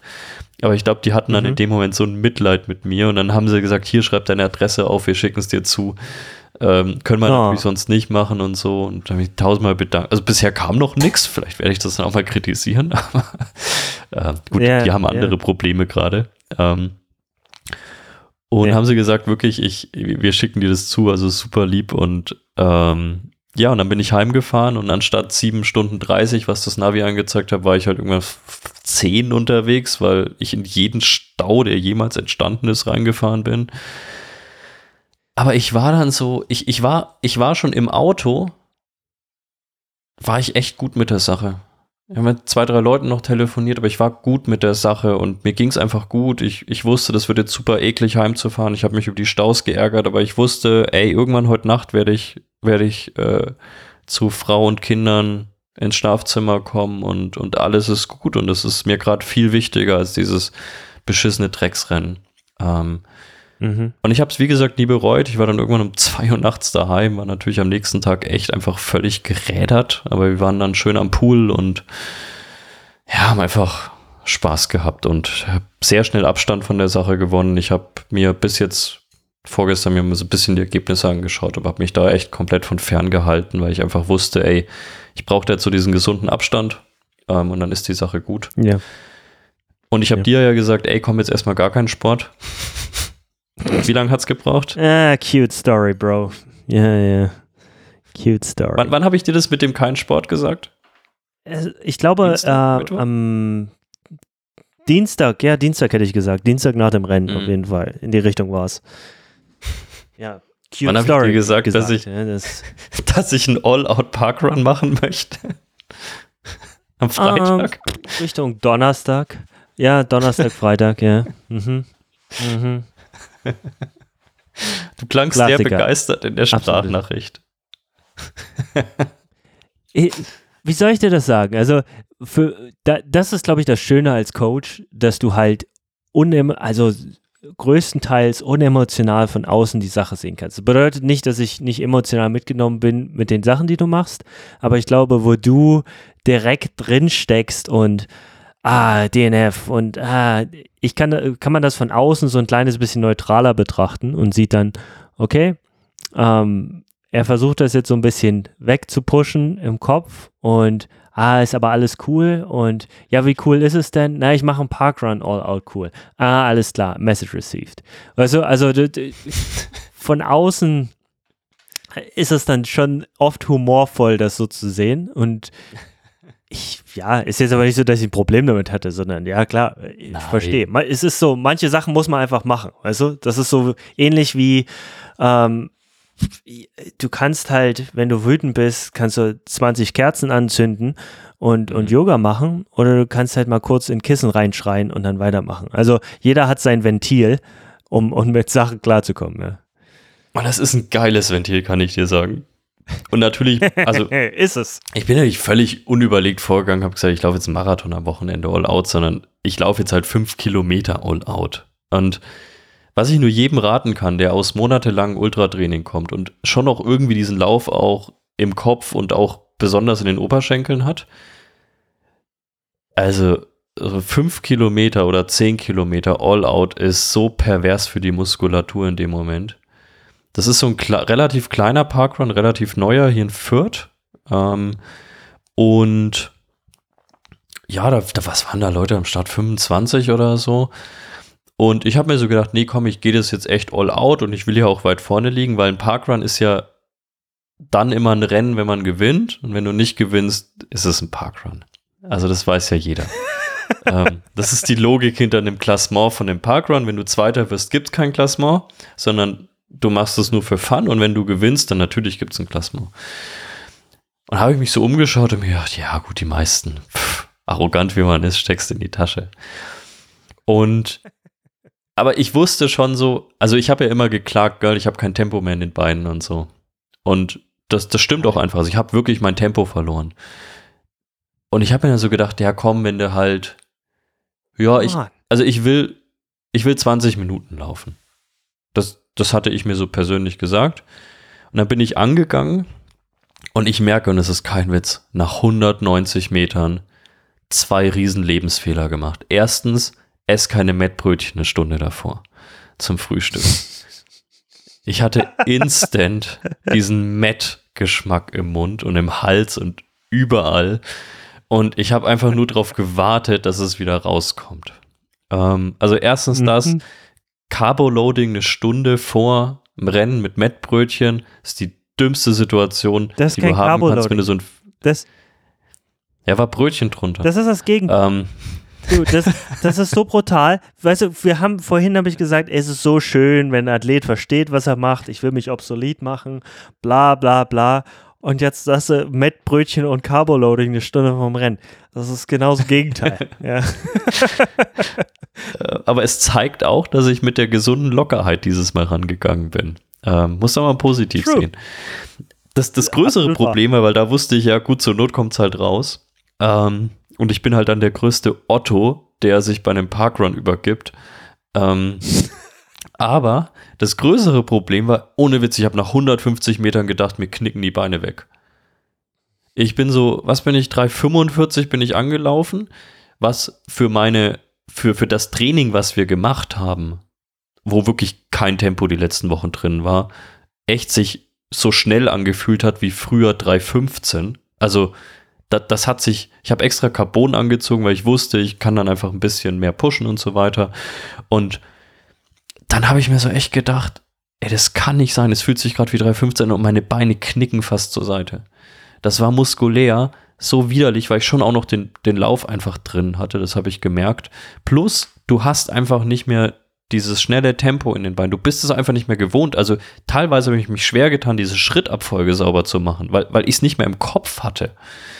Ähm, und Mann. da habe ich mir gedacht, ey, no way, dass ich, genau, und da habe ich mir gedacht, no way, dass ich das irgendwie über fünf Kilometer durchstehe. Aber ich bin das Ding, und da war ich im Nachhinein relativ erstaunt, relativ gleichmäßig durchgelaufen. Es hat sich nicht so angefühlt. Aber es war relativ gleichmäßig. Und es war das erste Mal, dass ich so einen 5-Kilometer-Lauf gelaufen bin, mit dem ich gemerkt hat, so rein, das Herz, sage ich mal, die Pumpe könnte vermutlich noch ein bisschen, also die hat noch so ein bisschen Kapazität, jetzt nicht eine Minute pro Kilometer, aber halt noch ein bisschen. Aber die Beine haben keine Millisekunde mehr drin. Also ich bin weit über meine muskuläre Kapazität, glaube ich, in dem Moment gelaufen.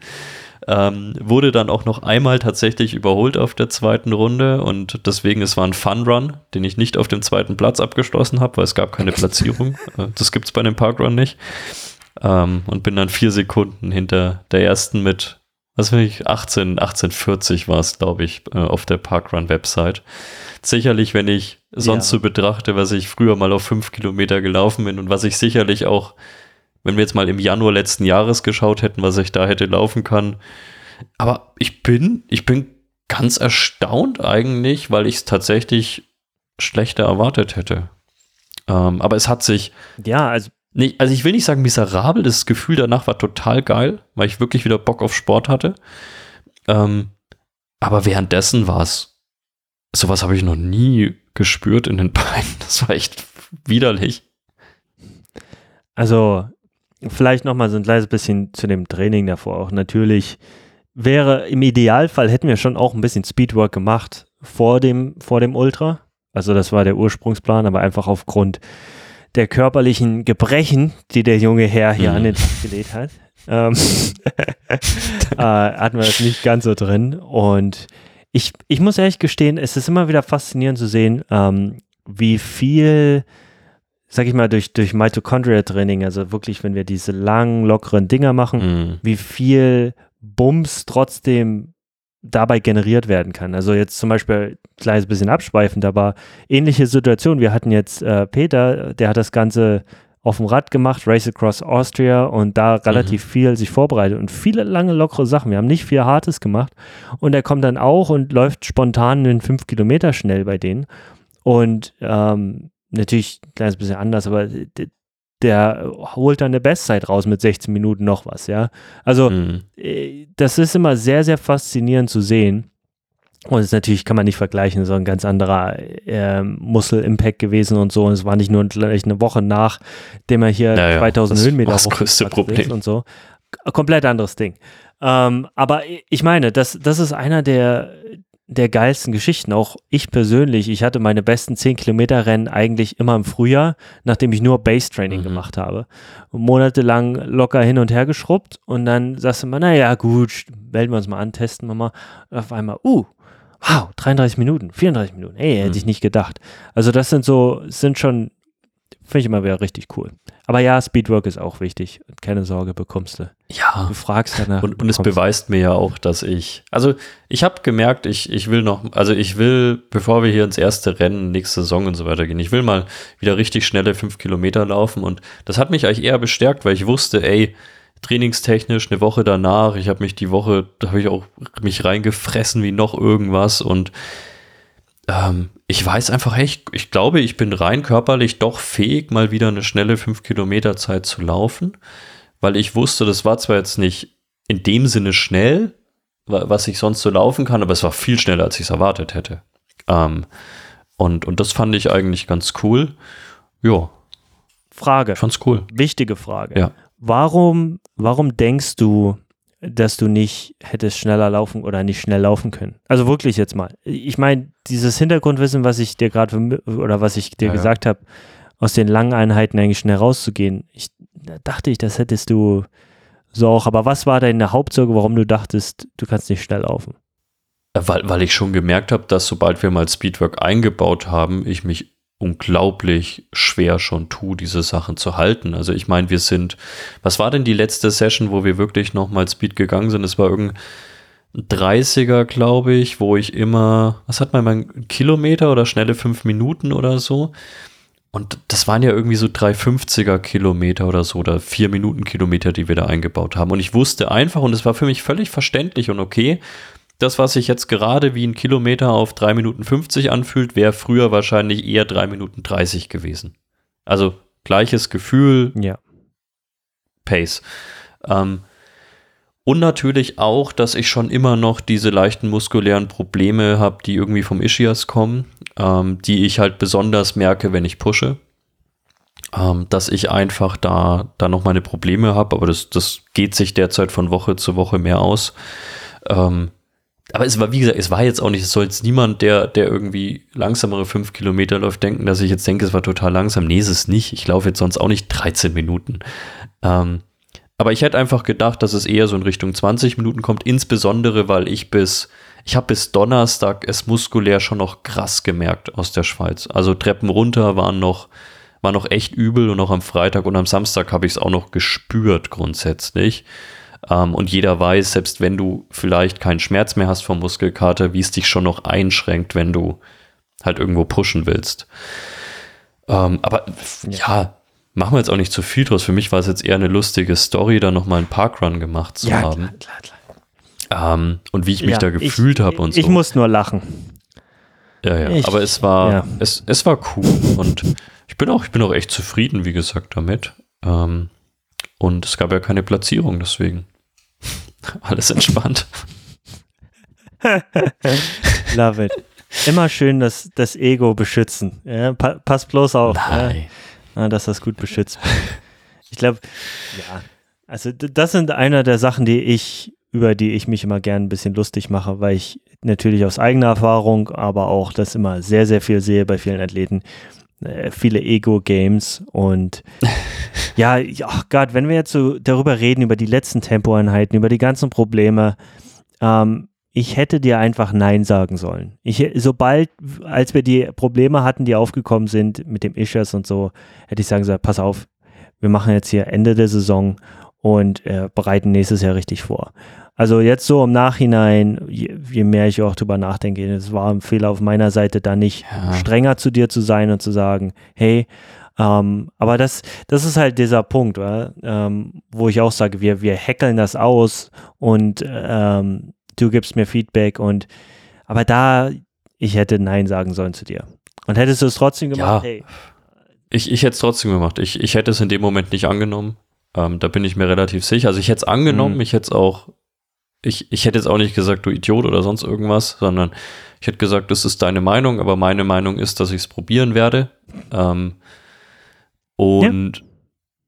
du am Ende, ja, es hat ein bisschen Kohle gekostet, ja, es, aber äh, äh, ich glaube, es hat mich sehr viel gelehrt. Und äh, lieber, ich habe jetzt so eine kalte Dusche hier bekommen, als, wie gesagt, dass ich das in drei Jahren bekomme, wenn ich mich vielleicht nochmal mehr drauf vorbereite. Ähm, alles, alles okay. Ich, ich kann weiterhin damit leben. Ich verdiene meinen okay. Lebensunterhalt äh, immer noch nicht damit. Dafür bin ich einfach zu schlecht. Ähm, ähm, ich hoffe, dass Athletic Greens, wenn ich mir so die Podcast-Landschaft anhöre, jetzt endlich oh, mal anruft. Immerhin haben wir jetzt eine Folge gemacht. Ähm, und Dude. ich finde, das qualifiziert einen für so einen Influencer-Vertrag. Das ist meine Meinung dazu. ähm, ja, wir, wir mhm. haben jetzt auch, also ihr müsst jetzt euch weder die Hoffnung machen noch Angst davor haben, egal zu welchem Lager ihr zählt, dass es jetzt jedes Mal irgendwie zwei Stunden werden.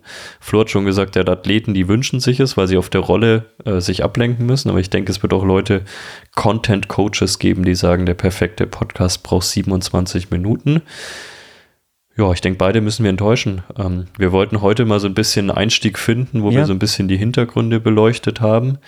Wir werden in den nächsten Wochen und Monaten gar nicht mehr so viel, glaube ich, über uns. Und also wir, das soll jetzt kein Trainingspodcast, wie du auch schon gesagt hast, werden mit, oh, was hast du letzte Woche gemacht, sondern wir werden dann wirklich mal sehr in Themen einsteigen. Wir wollten euch heute nur mal so ein bisschen Überblick geben, wer wir sind, wie wir zueinander gefunden haben und ja, um was es gehen wird. Aber es wird viele spannende Themen rund um Ultra Endurance, normales Endurance. Sicherlich werden wir auch mal über Hawaii sprechen und den Ironman. Also auch Triathlon-Fans werden sich hier zu ah Hause ah, ja, fühlen. da war ja was. Ja. Ja. Und wenn ihr jetzt schon, wenn ihr Themen habt, die, die für euch spannend klingen, wo ihr mal einfach vielleicht auch eine qualifizierte Meinung von Flo und eine völlig unqualifizierte Meinung von mir dazu hören wollt. ihr könnt es bei Spotify, werden wir das versuchen so einzurichten, dass ihr das tatsächlich direkt da reinposten könnt. Ansonsten schreibt uns auf Instagram at irgendwaslaktat aber da folgt ihr uns wahrscheinlich eh schon. Könnt ihr uns gerne in die Kommentare schreiben, eine DM schreiben. Und, wie jeder Podcaster es sagen muss, lasst eine Bewertung da. Eine gute, eine schlechte könnt ihr euch komplett sparen. Wir machen das hier als Hobby. ähm, Love it. Das Love ist hier Nordkorea des Podcastings. Ach, ich liebe es. Ich liebe auch, weißt du, du sagst qualifizierte Antwort von mir und du bist aber derjenige, der die Professionalität des Podcasts hier nach oben hält. Weil ich würde dann wieder einfach erzählen, erzählen, erzählen und sagen, tschüss, wir sehen uns nächstes Mal. Aber du, ja, das sind so die Sachen, die wichtig sind. Genau. Lass uns gerne Bewertung da, darüber freue ich mich auch. Ja. Und die Fragen, ich sag dir, mir, mir brennen ja einige Themen ziemlich heiß unter den Nägeln. Ähm, natürlich AG ja. Green, äh, AG1, ähm, können wir auch nochmal gern besprechen. Ähm, da wird es auch noch wie, drum gehen, ja. Wie lebens da, da haben wir, da haben wir einen Slot über so welche Dinge. Ah, ja. ja. Ja. Perfekt. Und es wird auch, und da auch mal gleich von weg, wenn sich jetzt irgendjemand denkt, ja, ja, aber hier, wenn sich jetzt irgendjemand denkt, ey, ich höre da nicht zu, weil nur der Wortmann labert und der Flo kommt zu. Das war heute schon so geplant, gell? Es ging heute um mein Rennen. Das wird vermutlich die nächsten Male andersrum sein, wenn es um ähm, andere sportwissenschaftliche Themen geht. Also das, das wird am Ende fair werden, da könnt ihr euch sicher sein. Und was, was uns sehr helfen würde, um einfach mal, ich habe ja selbst auch beruflich, bin ich so ein bisschen, also ich habe nicht beruflich einen Podcast, um Gottes Willen, das wäre schön. Ähm, aber ich mache in einem beruflichen Kontext auch einen Podcast und ich weiß, wie schwierig es ist, aus den Statistiken irgendwas rauszulesen. Wenn ihr uns also hört, dann gerne auch mal auf, auf Instagram vielleicht ähm, einfach mal in der Story reinhauen und uns markieren. Äh, da würden wir uns sehr drüber freuen, wenn wir einfach mal sehen würden, wer uns hört und dann nicht nur so eine äh, Zahl sehen, bei der irgendwelche Bots dabei sind. Also wir würden gerne mal ein Gefühl dafür bekommen, wer hört uns so an, was sind so eure Themen. Und wie gesagt, wenn ihr Themenwünsche habt mit, ey, redet halt mal über, keine Ahnung, ähm, teure Bikes und wie viel Relevanz das hat und so weiter. Und wir, ich habe schon gesagt, wir hätten gleich am ersten Tag einsteigen können mit Scheibenbremsen versus Felgenbremsen, um in um die Radsportbubble oh, zu kommen. God. Aber das machen wir auch noch irgendwann. Können wir gern machen. Aber pass auf, ist äh, auch einfach so ein paar Themen, die so diesen tieferen, die Psychologie interessiert mich natürlich sehr, aufgrund dessen, was ich auch schon gesagt habe, ja, mit, mit meiner Historie, da bin ich sehr vertieft. Aber auch diese ganze, wo, wo geht der Sport hin in Zukunft und diese ganze AI-Geschichte, wo wir auch alle wahrscheinlich viel zu tief drinstecken aktuell. Sehr, sehr interessante Themen und oh Gott, ich freue mich. Ja. Es ist immer eine Freude, mit dir am Mike zu sein, mein Guter. Das, das gebe ich dir zurück. Vielen Dank. Äh, bei mir auch. Wir, wir haben noch keinen genauen Plan, wie oft wir das machen werden. Wir haben uns jetzt mal als Ziel gesetzt, mindestens alle zwei Wochen.